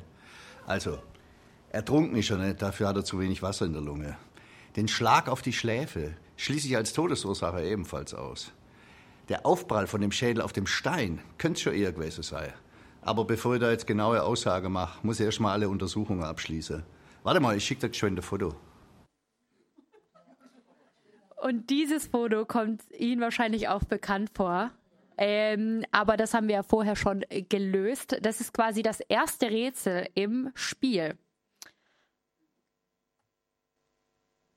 Oh, perfekt. Äh, ja. Er hat ja gesagt, wir wollen Menschen, die unter 50 sind. Ab wann geht das Ding hier los? Weil ich überlege jetzt gerade so mit Krimi und wer will dann so denken, wer kann so denken. Äh, geht das meinetwegen ab, keine Ahnung, 18 los oder ist schon die untere Gruppe noch? Ähm, Also grundsätzlich kann man schon sagen, dass das Spiel für jede Altersgruppe natürlich ähm, gemacht ist. Ähm, ja, wir haben die Erfahrung gemacht, dass es auch bei Kindern äh, ganz gut ankommt. Ähm, ab zehn Jahren. Äh, ja, ja, ja. Also es hat äh, eine Beliebtheit äh, auch in dieser Altersstruktur äh, gefunden und ähm, auch gerade bei Jugendlichen. Ähm, das war auch ein interessantes Phänomen, ähm, was wir äh, vor den Sommerferien festgestellt haben, denn da hat das Tarot Game quasi ja, in Schulen äh, totale Aufmerksamkeit erlangt und ähm, viele Lehrerinnen und Lehrer haben vor den Sommerferien mit ihren Schülern ähm, ja das Tarot Game äh, gespielt quasi. Mhm. Also es scheint auch ähm, in dieser Altersgruppe ähm, ja ein totaler Hit zu sein und ähm, man merkt, dass die Jungen ähm, oder die ja, Jugendlichen oder Kinder eben total Freude an diesem, an diesem Rätselmechanismus eben haben. Was man auch beim Tarot Games sagen kann, ähm, es ist ein Spiel, was man alleine spielen kann, aber auch zusammen. Ähm, ne? Also wenn man es alleine spielt, dann wahrscheinlich vorzugsweise eher am Handy. Wenn man das als Familie spielt, was natürlich auch möglich ist, dann vielleicht eher an, am PC, wo man einen größeren Bildschirm hat. Aber beides ist grundsätzlich möglich. Und das haben wir schon auch gemerkt, dass auch Familien gerne dieses Spiel ähm, nutzen und äh, da eine gute Zeit mit verbringen. So, jetzt ähm, husche ich hier noch schnell durch. Ähm, ja, viele Medien haben auch über unser Spiel berichtet. Das hat uns natürlich auch gefreut. Aber wir haben es natürlich ähm, ja nicht äh, für die Medien per se gemacht, sondern eben für junge Leute da draußen, die sich nicht für das Tatort-Universum interessieren, quasi. Also man kann sagen, ähm, das Tatort-Game ist ähm, wie eine Art Spin-off einer Tatort-Folge. Also als das Tatort-Game rauskam, ähm, das war parallel zu einem Tatort, der auch im Fernsehen ausgestrahlt wurde. Und ähm, da beim Tarot Game wird quasi eine, eine Person weitererzählt, äh, ein Nebencharakter, das ist ähm, wichtig, weil wir das ähm, vom Medienstaatsvertrag ähm, ist das so geregelt, dass es immer einen Sendungsbezug haben muss. Aber uns war es auch ganz wichtig, dass man weder den Tatort geschaut haben muss, um das Spiel zu spielen und andersrum. Aber vielleicht haben ja auch ähm, nach dem Tatort-Game auf unserer Homepage ist auch die Folge quasi verlinkt, ähm, zu der das Tatort-Game äh, gehört, ähm, Lust, den Tatort äh, zu konsumieren oder auch andersrum. Vielleicht das noch als kleinen ähm, ja, Ausblick. Und ja, wir haben auch ganz viel Resonanz in Social Media bekommen, wo auch unsere Testings uns nochmal ähm, bestärkt haben, dass wir da auf dem richtigen Weg sind. Und zwar die Marke Tardot ist eben eine Marke, auch wenn nicht jeder sie konsumiert, man kennt sie. Das Spiel, das wir jetzt entwickelt haben, ist oder kann man auch sagen, unique, da es eben kein vergleichbares Spiel in, in dieser Art und Weise gibt und eben dieses Gameplay, dass man ähm, ja wirklich mit den Kommissaren chattet. Ähm, oder zumindest denkt. Also die sitzt jetzt natürlich nicht zu Hause ähm, 24-7. Aber ähm, genau, dass es einfach so ein eher realitätsnahes Erlebnis ist. Und ja, viele Leute haben sich auch eine Fortsetzung gewünscht und dem kommen wir auch nach. 2024 wird es einen zweiten Tatort-Fall geben und da verlassen wir äh, Baden-Württemberg und gehen rüber nach Rheinland-Pfalz und ähm, ermitteln dann dort mit den Kommissarinnen ähm, aus Ludwigshafen an einem neuen spannenden Kriminalfall. Und vielleicht ähm, noch eine interessante Information. vielleicht fahren Sie ja über Weihnachten äh, zur Familie oder besuchen Familie oder Freunde und sitzen im ICE und wissen nicht, was mit sich anzufangen. Dann kann man äh, ganz bald auch im ICE, auf allen ICEs in Deutschland quasi das Tarot Game spielen. Ähm, da sind alle Dateien hinterlegt. Das heißt, man kann auch äh, dort spielen, wo äh, das Internet nicht vorhanden ist bei der Bahn. Aber genau, ähm, warum ich das mitbringe, äh, weil das einfach auch ähm, ja ein innovativ tiefer Gedanke ist, wie man auch ähm, ja ein Game quasi distribuieren kann und ähm, vielleicht auch dahin bringen, wo die Leute sind, ähm, die vielleicht in dem Moment auch ähm, ja Zeit haben und äh, auch Lust. Natürlich. Also schauen Sie gern mal, falls Sie in den nächsten Wochen in äh, den Zügen unterwegs sind. Und ansonsten kann man natürlich auch jederzeit ähm, ja, über unsere Homepage darauf zugreifen. Den Trailer überspringe ich jetzt, weil wir haben uns das äh, Ganze schon äh, genau angeschaut und damit sage ich Game Over. und äh, ich bedanke mich vielen, vielmals für die Aufmerksamkeit und ähm, ja, ich hoffe, Sie hatten Freude daran und vielleicht rätseln Sie auch später oder die Tage ähm, noch weiter.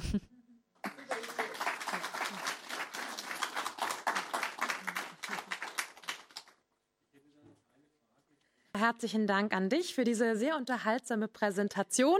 Gleich zum Mitfiebern. Ich glaube, wir haben viele Tatort-Fans abgeholt und auch so ein bisschen das Thema Games, was ja mein persönlicher Grund ist, warum wir hier sind, so ein bisschen vielleicht mehr nochmal in den Fokus gerückt, um zu sagen, Game ist nicht gleich Game. Und darüber wollen wir gleich auch noch ein bisschen weiter diskutieren und warum wir da alle auch so mitfiebern, welche Mechaniken uns da vielleicht so antriggern und natürlich auch nochmal das Ganze gegenüberstellen mit unserem sehr, ich mal eher nüchternen Ansatz vielleicht der Fallanalyse, ähm, wie das denn so funktioniert und zusammengeht. Deswegen würde ich jetzt ganz gerne den Andreas und dich, Jasmin, mit mir hier vorne auf unsere Sesselchen bitten, damit wir noch eine kurze Weile miteinander ein Gespräch führen können und fangen da natürlich dann auch direkt gleich mit den Fragen aus dem Publikum an. Das freut mich umso mehr, wenn da gleich ein Interesse aufgekommen ist. Gut, dann kommt nach vorne.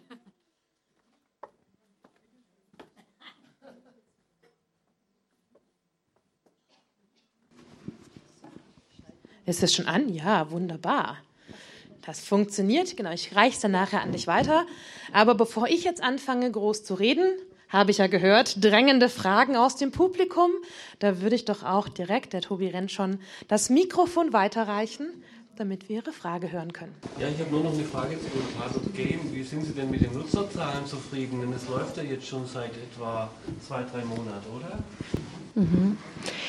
Ja, ähm, ich sag mal so, es wächst stetig, äh, wenn nicht sogar täglich. Und ähm, ja, wir können schon ähm, sagen, dass wir die Leute erreichen, die wir erreichen wollen. Und darüber hinaus, da wir uns natürlich, ähm, ne, wir freuen uns, wenn wir Leute ansprechen, die die Marke Tatort nicht konsumieren oder die die Marke Tatort ähm, gar nicht mal kennen.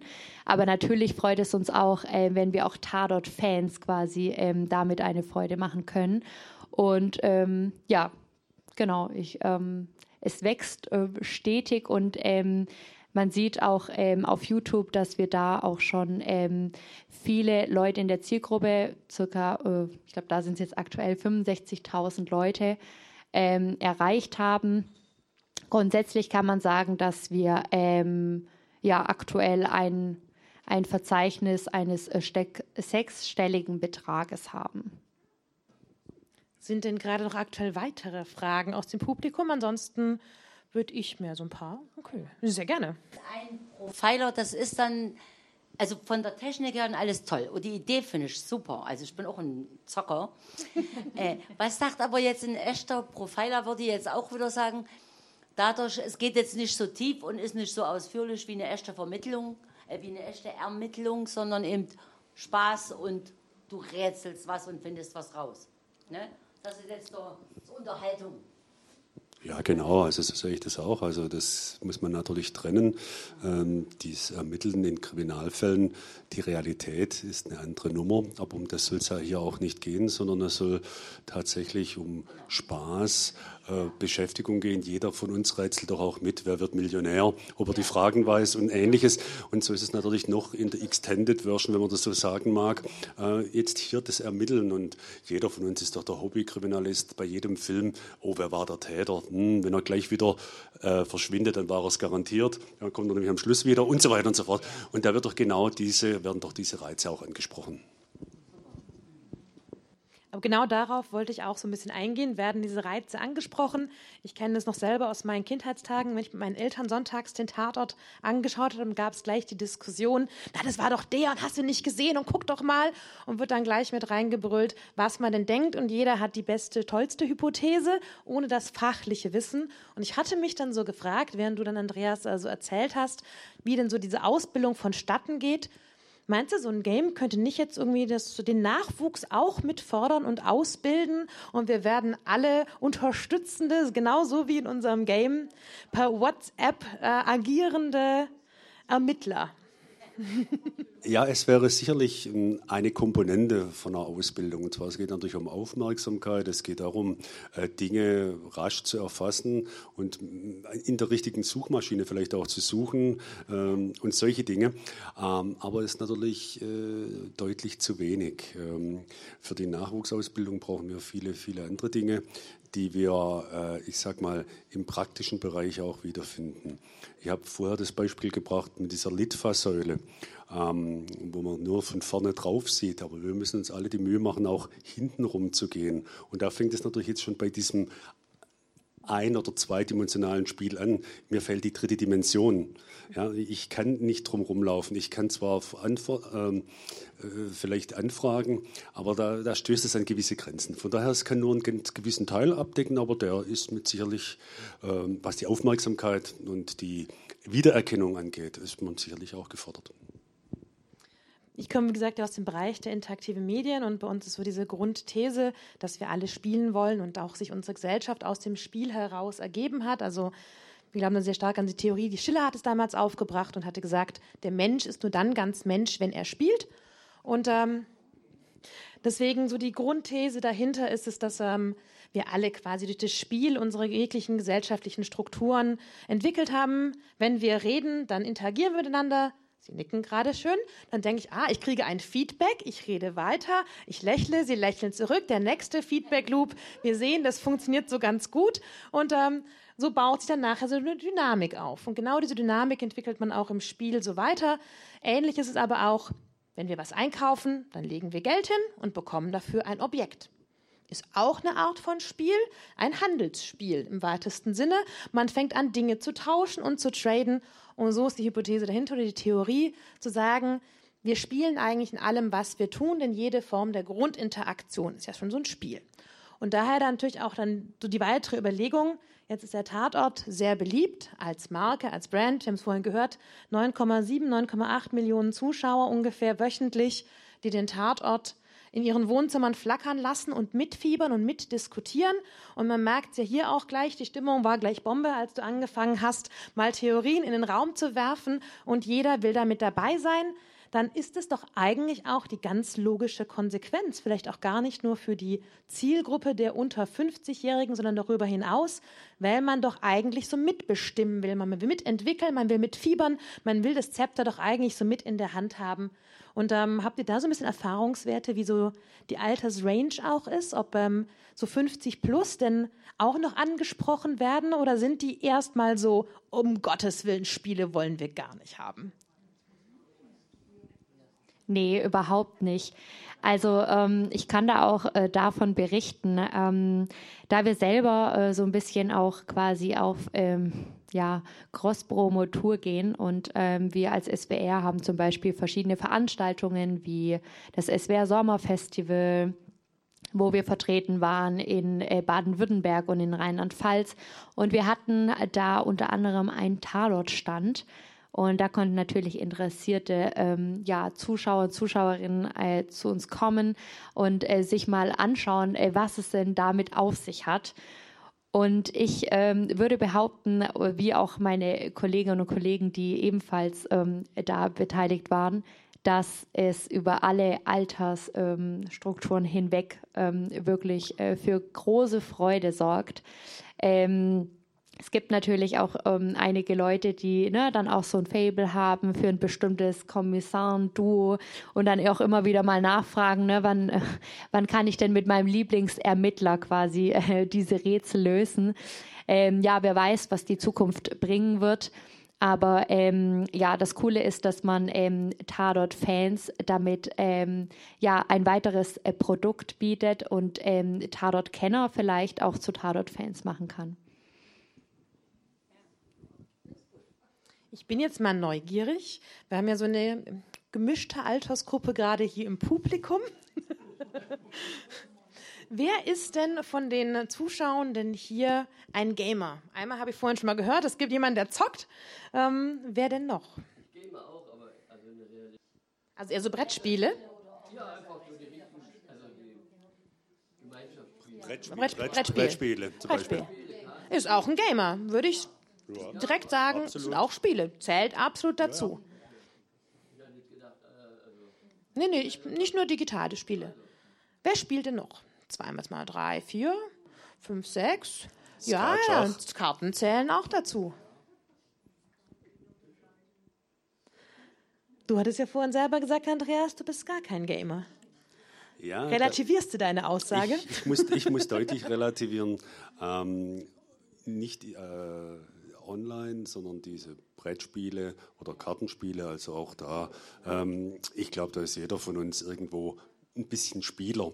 Aber explizit bezogen meine Aussage war auf diese Online-Gaming, diese vernetzte Computer, wo man dann gegenseitig die Battles ausführt und so weiter und so fort. Das ist gut, deswegen sitzen wir hier. Games ist ja noch weitaus mehr als irgendwelche Shooter. Ähm, ich glaube, ein Genre, was mir immer wieder so in den Sinn kommt, sind die sogenannten Point-and-Click-Adventures oder Detective Games. Die liegen ja schon allein vom Namen her genremäßig ganz nah beim Tatort, haben aber eine ganz andere Funktion. Da geht es nämlich auch darum, dass man eine Welt bereist, nenne ich jetzt mal so. Man spielt so einen kleinen Charakter und ähm, sammelt Gegenstände ein, die man kombinieren kann, aus denen man dann irgendwie wieder neue Gegenstände macht, die man in diesen sogenannten Rätseln dann einsetzt.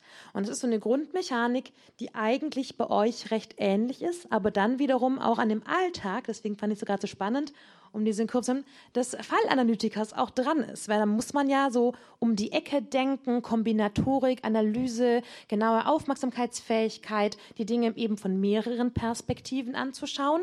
Ist denn manchmal auch so der Alltag eines Fallanalytikers so ein bisschen so ein Detective Point-and-Click-Adventure? Ja, sicher. Ähm, es geht kein Fall vonstatten, äh, wo ich mich nicht intensiv äh, mit allen Aspekten befasse. Das heißt, ich schaue mir nicht nur die Akten an und oder schaue mir nur die Bilder an, sondern ich möchte natürlich mich aus erster Hand informieren lassen. Und es geht so weit, dass wir beispielsweise zu dem Rechtsmediziner hinfahren. Wir lesen nicht nur das Obduktionsgutachten oder schauen uns die Fotos an, sondern dann tauchen Fragen auf. Und dann gehen wir dorthin und fragen, äh, du Birne, sag mir, was ist dies, was ist jenes? Erklär mir, wie kam das zustande, von wo nach wo äh, war die, der Schnitt, der Stich oder die Schlagverletzung, all diese Dinge. Ähm, bedeutet, äh, diese Gedanken, die ich mir machen muss im Vorfeld, was brauche ich an Informationen, um zu einem Ergebnis zu kommen, die finden sich dann wieder in der Umsetzung, in der Tatortbesichtigung, in der Expertenbeiziehung, in vielen anderen Dingen. Und das macht im Grunde genommen, aber da verrate ich, glaube kein Geheimnis, den Job auch so richtig spannend, weil man ist ständig im Austausch mit anderen Experten, ob das ein Schusswaffenexperte ist, ob das ein Chemiker ist, ein DNA-Analytiker, ein Psychologe, egal was auch immer, Rechtsmedizin natürlich. Ähm, man lernt mit jedem Fall dazu, weil immer gibt es den einen gewissen Aha-Effekt. Oh, hätte ich nicht gewusst, hätte ich nicht dran gedacht. Ja, und das ist das Spannende. Ja, wie du gerade da sagst, ich glaube, das sind auch das, was äh, Games übergeordnet vielleicht auch dann so spannend macht, nämlich dass man bei jedem, was man tut, immer noch mal so ein bisschen was dazulernt. Weil das war auch eine so eine Grundfrage, als ähm, ich mir dieses Thema für heute Abend überlegt hatte. Woher kommt denn eigentlich auch diese Faszination für Krimis? Ich hatte meinen ersten Textentwurf geschrieben und die Esther Fehn, hier die Kollegin von der Stadtbibliothek, meinte dann direkt, das, das kannst du jetzt so nicht schreiben. Weil ich dachte, naja, eigentlich holt man sich die Bösewichte, die Welt von Mord und Totschlag, jegliche Sünde, die man sich denken kann, Sonntagabends gemütlich mit der Chipspackung im Schoß ins Wohnzimmer und äh, ist begeistert mit dabei und schaut sich das an, was man ja erhofft, nie im Alltag erleben zu müssen. Und man fiebert dann so mit. Und fand ich so ein bisschen, also ich fand es eine extrem starke Diskrepanz zwischen dem, was man so sieht und dann vielleicht auch emotional erlebt, während man den Tatort sieht, zurückgelehnt oder auch aktiv spielt. Und dazu gleich wiederum diese Begeisterung aufzufinden. Und da war für mich auch spannend für mich, Andreas, du guckst gerade schon so kritisch und hast schon geahnt, meine Frage geht an deine Richtung. Wie kommt man denn damit dann auch so klar. Also ich könnte mir denken, wenn man so im Fernsehen sitzt, hat man sein gewohntes Umfeld um sich herum, da lehnt man sich zurück und weiß ja, wir haben es vorhin ja auch gehört, es ist viel der Dramaturgie zur Schulde gekommen, wie das alles so passiert, alles dramatisch dargestellt und man ist ja im sicheren Zuhause, aber die Fälle ja doch irgendwo im weitesten Sinne ja auf einer wahren Begebenheit berufen sind oder zumindest mal, sag ich mal, die sind ja nicht alle völlig an Haaren herbeigezogen. Die Situation, die man im Tatort erleben kann, in welcher Format und Form auch immer, die gibt es ja dann so. Wie schafft man denn da dann trotz der spannenden Euphorie des Fällelösens, aber auch so diesen, ne, diese, dieses Verantwortungsgefühl und auch so dieses, diese auch wiederum emotionale Distanz dafür zu wahren, vor allem wenn man es, wie du jetzt vorhin sagtest, über 40 Jahre dann auch so begleitet. Das macht doch auch was mit einem, oder? Ja, sicher. Äh, das ist immer äh, so eine ja, du hast gesagt Diskrepanz. Ähm, die Unterscheidung zwischen Realität und dieser Fiktion, die wir jetzt im Krimi oder in anderen Serien äh, vorfinden, die findet natürlich zum einen per se von vornherein statt. Aber ich denke, wie im Alltag, also in unserem, meinem Alltag, in meinem ehemaligen Alltag, ähm, ist es einfach wichtig, die Sache technisch zu sehen, nicht ähm, das Schreckliche, das Blut, die, die, die schlimmen Fotos und Bilder vor ähm, den Menschen darin zu sehen, sondern das technisch zu sehen. Und das hilft wesentlich darüber hinaus, ähm, diese Versachlichung ähm, tatsächlich den Blick äh, zu wahren. Wenn ich nur das schlimme Schicksal, die Tragik der Ereignisse sehe, äh, dann werde ich rasch geblendet davon und äh, das ermöglicht mir nicht mehr den nüchternen Blick auf die Sache. Und deswegen ist diese mh, hm, sogenannte professionelle Distanz ganz, ganz wichtig für uns Fallanalytiker in erster Linie, natürlich aber auch für die Ermittler, für die Tatortbeamten vor Ort, die mit diesen Dingen im wahrsten Sinne des Wortes hantieren müssen. Die müssen die, so schlimm sich anhört, die Teile einsammeln, die müssen da hinfassen. Ja, und äh, wenn ich das nicht auf eine sachliche Ebene, auf eine technische Ebene bringe, dann kann ich daran auch ganz schön zerbrechen. Und das ist die wahre Kunst. Im Krimi ist das eine Spur anders oder in diesem Tatort-Game auch da kann ich das natürlich als Fiktion sehen. Und ich denke, so ist es für mich, ich empfinde das als Spannung, als Spaß und ja, als Herausforderung. Und diese Herausforderung, äh, jetzt ist ja auch ganz tricky, liege ich richtig, liege ich nicht richtig und da kann ich einen Gegencheck machen. Und ja, also von daher denke ich, äh, da findet sich das wieder. Naja, gerade du sagst, die Herausforderung, das ist so eines der Prinzipien im Game Design, dass man so den sogenannten Flow erhalten muss. Das ist, glaube ich, ein Begriff, den man bei, diesen, bei der Dramaturgie auch kennt, aber sowohl auch beim beim Game Design dann selbst. Da geht es darum, Herausforderungen zu stellen, aber es muss schon schwierig sein, weil sonst bin ich ja schnell gelangweilt und denke mir, ach nee, das ist ja Pille-Palle. Aber es darf auch nicht zu schwer sein, denn wir hatten vorher mal gehört, zwei Stunden ungefähre Spielzeit. Ähm, wenn ich da jetzt an einem Rätsel 5000 Jahre knacken muss und ich habe keine Tipps und ich bekomme auch nicht die Komplettlösung per YouTube, dann habe ich da auch keine Lust mehr drauf und verzweifle dann. Das ist natürlich den Luxus, den man hat, wenn man ein Spiel spielt.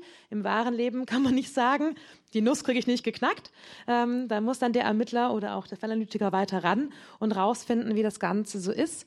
Wie ist denn da so eure Erfahrung und Rangehensweise? Wird auch spannend noch mal eine Zusammenarbeit mit der Annegret Baumann, die ja das Rätseldesign gemacht hat.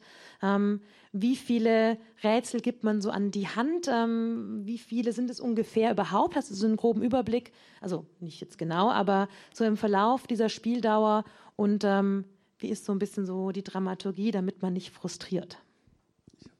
Okay. Dankeschön. Ja, also die Rätsel sind äh, so aufgebaut, dass sie im Endeffekt ähm, an, leicht starten und ähm, hinten raus natürlich immer schwieriger werden. Ähm, aber wir wollen natürlich auch ähm, ne, dieses Frustrationserlebnis hier nicht fördern, sondern deswegen haben wir auch ähm, diese Hilfe eingebaut, dass man jederzeit nach einem Tipp fragen kann. Das kann man auch im Chat machen, also man muss nicht mal über das Plus gehen, sondern man kann auch einfach Hilfe schreiben. Also je nachdem, was einem eben einfällt, äh, so wie man eben halt agieren würde, sage ich jetzt mal.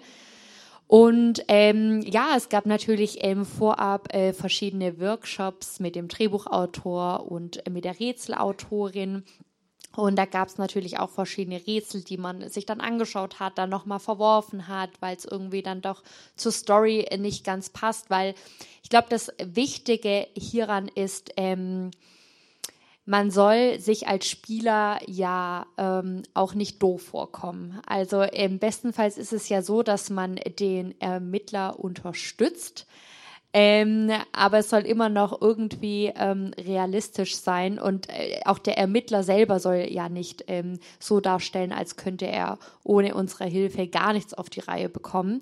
Ähm, da, da, da möchte man das ja auch so ein äh, bisschen wahren und äh, die Person da jetzt nicht in Licht drücken, wo, wo sie gar nicht stattfinden. Und deswegen, ähm, ja, muss man hier die Balance schaffen, dass es ähm, eben realistisch ist und äh, dass es eher ein Zusammenspiel von Fakten ist ähm, und eine Zulieferung. Und ähm, genau, da hat man natürlich in, an dem einen oder anderen Workshop ähm, ja, ähm, zusammen gebrainstormt und da war es eben wichtig, dass man Drehbuchautor und Rätselautorin an einen Tisch zusammensetzt, damit eben diese Mechanik ineinander verschmilzt. Und ähm, das hoffen wir natürlich, ähm, dass das uns äh, gut gelungen ist. Man hat hier rausbekommen, oder könnt ihr das nachprüfen, wie viel das wirklich gelöst haben, ohne auf die Lösung zu klicken? Das würde mich mal noch interessieren, ob man das rausbekommen kann, ob man das sehen kann. 10, sag ich mal, 10 Prozent von, oder 10 Leute von 100 haben das wirklich gelöst. Bevor du. Nach, nach einem Tipp fragen ist okay, aber nicht Kompaktlösung drücken. Bevor du antwortest, Jasmin, ich würde die Frage noch mal ganz kurz zusammenfassen für den Livestream, weil die das sonst nur über das Mikrofon mitbekommen. Dann denken sie nachher noch, was war denn das jetzt gerade eben? Ähm, also die Frage war, wie viele, ob man prozentual ungefähr sehen kann, wie viele der Userinnen ähm, vom Game herausgefunden haben, was die Lösungen sind, ohne die Hilfe befragt zu haben. Ob es dafür eine grobe Auswertung oder sogar eine detaillierte Statistik gibt. Das ist äh, eine gute Frage. ähm, also wenn man das Spiel durchgespielt hat, äh, dann wird einem angezeigt, wie lange man gebraucht hat. Tatsächlich kann ich das jetzt gar nicht äh, so beantworten, weil ich das jetzt aus technischer Sicht äh, gerade gar nicht weiß. Ähm, aber ähm, ich nehme es auf jeden Fall äh, mal mit. Äh, es interessiert mich jetzt selbst auch. ich spiele das morgen. Ja, genau. Sehr gut, sehr gut. Mit dem Blick auf die Uhr sind denn noch weitere Fragen aus dem Publikum? Zwei, also einmal hier und einmal hinten. Ja, hier eine Frage, wird es kombiniert mit dem Tatort? Also ich könnte mir jetzt vorstellen, zum Beispiel, dass man das neue äh, neues Game halt vor so einem Tatort macht und dann nachher können die Leute sich das dann äh, beim Tatort angucken, wie das Ergebnis war oder wie, wie es ausgegangen ist. Ach so, ähm, Sie meinen quasi, dass es ähm, eine Tatortfolge gibt und in dem äh, Spiel muss man dann äh, den Täter schnappen oder rausfinden, wer der Mörder war quasi. Ja, vor der Sendung. Ja. Vor der Sendung?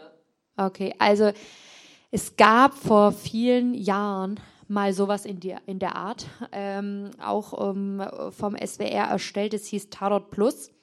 Und da war das tatsächlich so, dass ähm, es gab eine Tatortausstrahlung und am Ende wusste man aber nicht, wer der Täter ist. Ähm, sondern man musste das Spiel spielen, um herauszufinden, wer der Täter ist. Das hat äh, für viel Aufruhr gesorgt, weil wie kann man ein Tatort beenden, ohne aufzuklären, wer der Mörder ist quasi. Ähm, nee, das ist ähm, äh, tatsächlich ähm, nicht unsere ähm, Strategie, weil wir eben genau die Leute ja auch abholen wollen, dass sie nicht den Tatort konsumieren müssen, um das Spiel zu spielen. Und andersrum, die Stories sollen unabhängig voneinander stattfinden, aber es können die gleichen Charaktere darin vorkommen. Dann war hinten noch eine Frage. Ähm, ich hatte zum, die Frage noch zum Stichwort, Sie hatten gesagt, so die Verschmelzung von Mechanik oder Logik des, des Erzählens oder des Drehbuchschreibens und der Spiellogik, dass die gut klappt. Äh, ich würde denken, es ist auch ein logischer Schritt, ähm, dass man diese Spiellogik, wie Sie es jetzt gemacht haben, mit dieser Messenger-Technik und so, auch ein bisschen noch verschmilzt mit, mit der sonstigen Interaktionslogik von Internet zum Beispiel, weil die Herausforderung hier, die Interaktion äh, ist ja, dass das Spiel tatsächlich dann mit dem, mit dem User interagiert. Und bei den alten Klickspielen, die Sie erwähnt hatten, war das ja noch viel einfacher mit so Multiple Choice, wo man quasi eingeengt ist. Man kann jetzt drei Fragen stellen, sich vielleicht noch raussuchen, welche zuerst, aber es ist ja, ja etwas sehr eingeengt und prinzipiell befreit man ja den Spieler dann schon sehr, wenn er hier die Formulierung zum Beispiel ähm, ähm, treffen darf. Klar ist ihm aber auch, solange es jetzt nicht eine super potente KI ist, wenn man das überhaupt will, man muss ja vielleicht dann doch irgendwelche Stichworte treffen, damit was zurückkommt. Und hat dann aber trotzdem den Gefallen daran, dass man diesen bekannten Figuren irgendwie eine persönliche Nachricht schicken kann mit einer eigenen Formulierung und so. Aber diese ganz einfache Interaktion wäre ja letztlich mit Menschen, die wirklich eins zu eins reagieren können.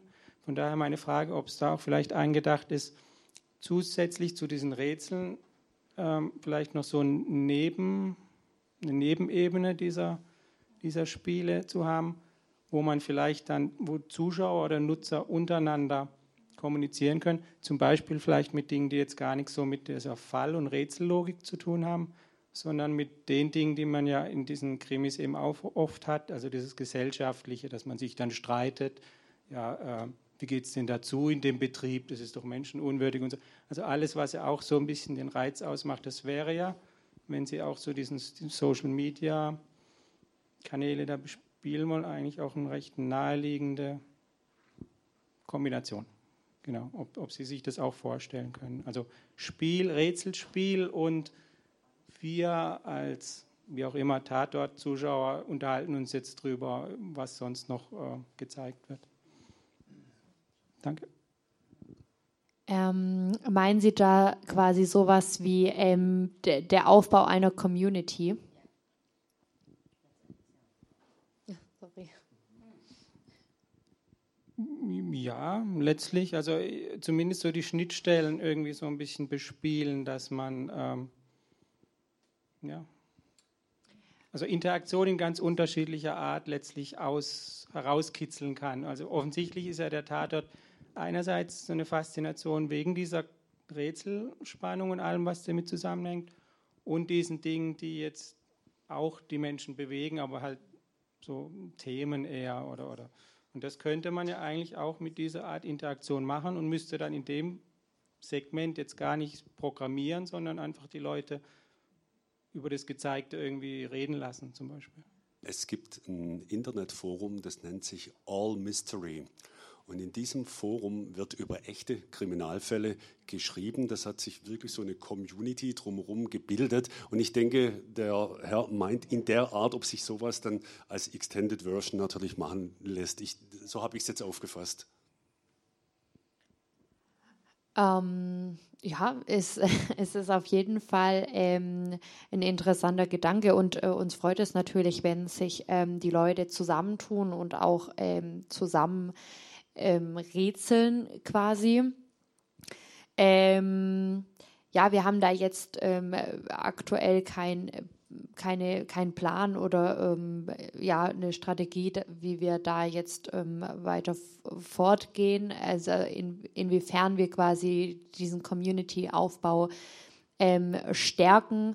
Ähm, meistens passiert es ja zum Teil schon von ganz allein. Die Leute äh, tun sich in Communities äh, im Internet zusammen. Wir sehen aber auch auf Social Media, zum Beispiel unter dem YouTube, ähm, Video oder auch ähm, ja unter der Tatort-Seite ähm, auf Instagram oder auf Facebook oder ähm, unter diversen Tatort-Game-Posts, wie die Leute sich darüber austauschen. Hey, ähm, wie schnell warst du? Ähm, wie, wie geht es bei Rätsel XY weiter? Und ach, das fand ich jetzt aber total schwer. Wie hast du das denn gemacht? Also da findet auch schon so eine Interaktion statt und genau. Ich hoffe, das hat so ein bisschen die Frage beantwortet. Ich glaube, ein Teil der Frage zielt ja auch darauf hinab, dass es ja eben noch neben dem äh, Kriminalfall lösen, ja noch weitere Themen in einem Tatort behandelt werden. Also die meistens haben die Fälle ja irgendeinen Kontext, in dem sie angesiedelt sind. Wir hatten es vorher schon davon, da haben sie natürlich die Tatortmarke seit 1970 ähm, doch relativ weiterentwickelt. Manchmal denkt man fast ein bisschen abstrus, ähm, was da für Themen irgendwie mit reingewoben werden. Da fragt man sich eher, ist das Thema das Relevante oder der Kriminalfall? Ähm, da haben sich manchmal teils schon, glaube ich, so ein bisschen auch dann die, die Meinungen irgendwie gespalten. Und ähm, da könnte ich mir vorstellen, dass es vielleicht auch noch mit, so hatte ich es ein bisschen so rausgehört, dass es auch noch das Thema ist, dass man über das Thema und den Kontext des Kriminalfalls wird auch noch mal so mit diskutiert. Und das finde ich einen grundsätzlich einen ganz spannenden Punkt, weil es immer noch mal wieder auch mit reinbringt, ähm, dass ja die Medien oder wir alle als Medienschaffende ähm, ja dann auch so eine Verantwortung haben, denn mit dem, was wir da ja vermitteln, zeigen wir ja auch so ein gesellschaftliches Abbild. Ähm, einmal, mit was man vielleicht äh, kritisch darstellen möchte, aber auch wiederum, wo man vielleicht auch sagt, naja, das ist nicht die Welt, in der wir leben wollen. Ähm, oder wie schön könnte es denn doch sein? Da gibt es verschiedenste Formate, die sich damit ja auch beschäftigen, aber da bin ich der festen Überzeugung, dass alles, was wir irgendwo ja konsumieren, irgendwas in unserem Hirn auslöst und dementsprechend ähm, wir dann damit anders handeln und ähm, wie man vielleicht anders handelt zukünftig, wenn man jetzt den Tatort blickt mit unserem Input von heute Abend und nochmal kritischer drauf guckt und mehr fallanalytischer das Ganze irgendwie durchgeht und jetzt schon genau weiß, was die da gerade machen. Vor allem, das fand ich sehr nett mit dem Blick auf den äh, DIN A6-Block, totaler Quatsch ist. Ähm, so wird man dann vielleicht bei den anderen Formaten auch nochmal Analytiker, aber auch genauso vielleicht nochmal gesellschaftlich vielleicht anders darüber nachdenken, ähm, was eigentlich so Medien mit uns auch so tun.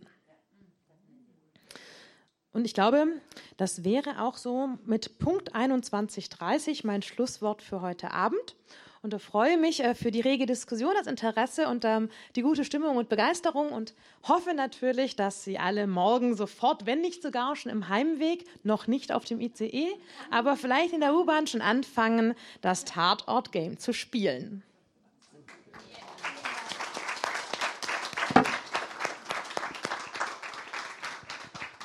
Und bevor ich jetzt ganz, ganz, ganz auf Wiedersehen sage, muss ich ja noch ein bisschen Eigenwerbung machen. Nicht für mich, sondern für den Studienschwerpunkt. Vielleicht, jetzt haben wir hier nicht so viele ähm, Studieninteressierte, aber vielleicht Kinder und Enkelkinder, ähm, die das spannend finden könnten und sagen, sowas mit den Medien, das fänden wir auch ganz cool.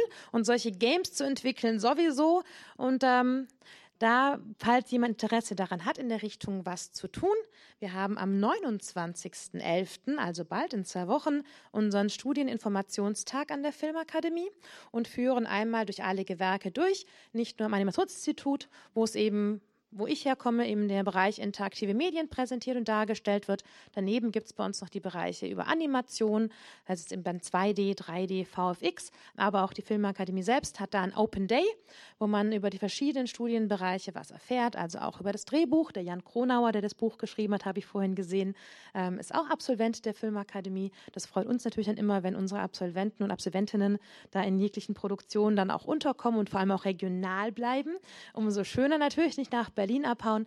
Aber falls Sie interessante, interessierte jugendliche Studienabsolventen oder Abiturienten haben, die sagen, ich würde so gern was mit Medien machen, dann wissen Sie es vielleicht konkreter, was es sein könnte nach dem 29.11. Wir freuen uns über zahlreich Teilnehmende und damit beende ich jetzt dann auch den Abend und wünsche Ihnen noch eine gute Heimreise, hoffentlich ohne Kriminalfälle auf dem Heimweg. Vielen Dank auch an euch beide für diese sehr guten Vorträge.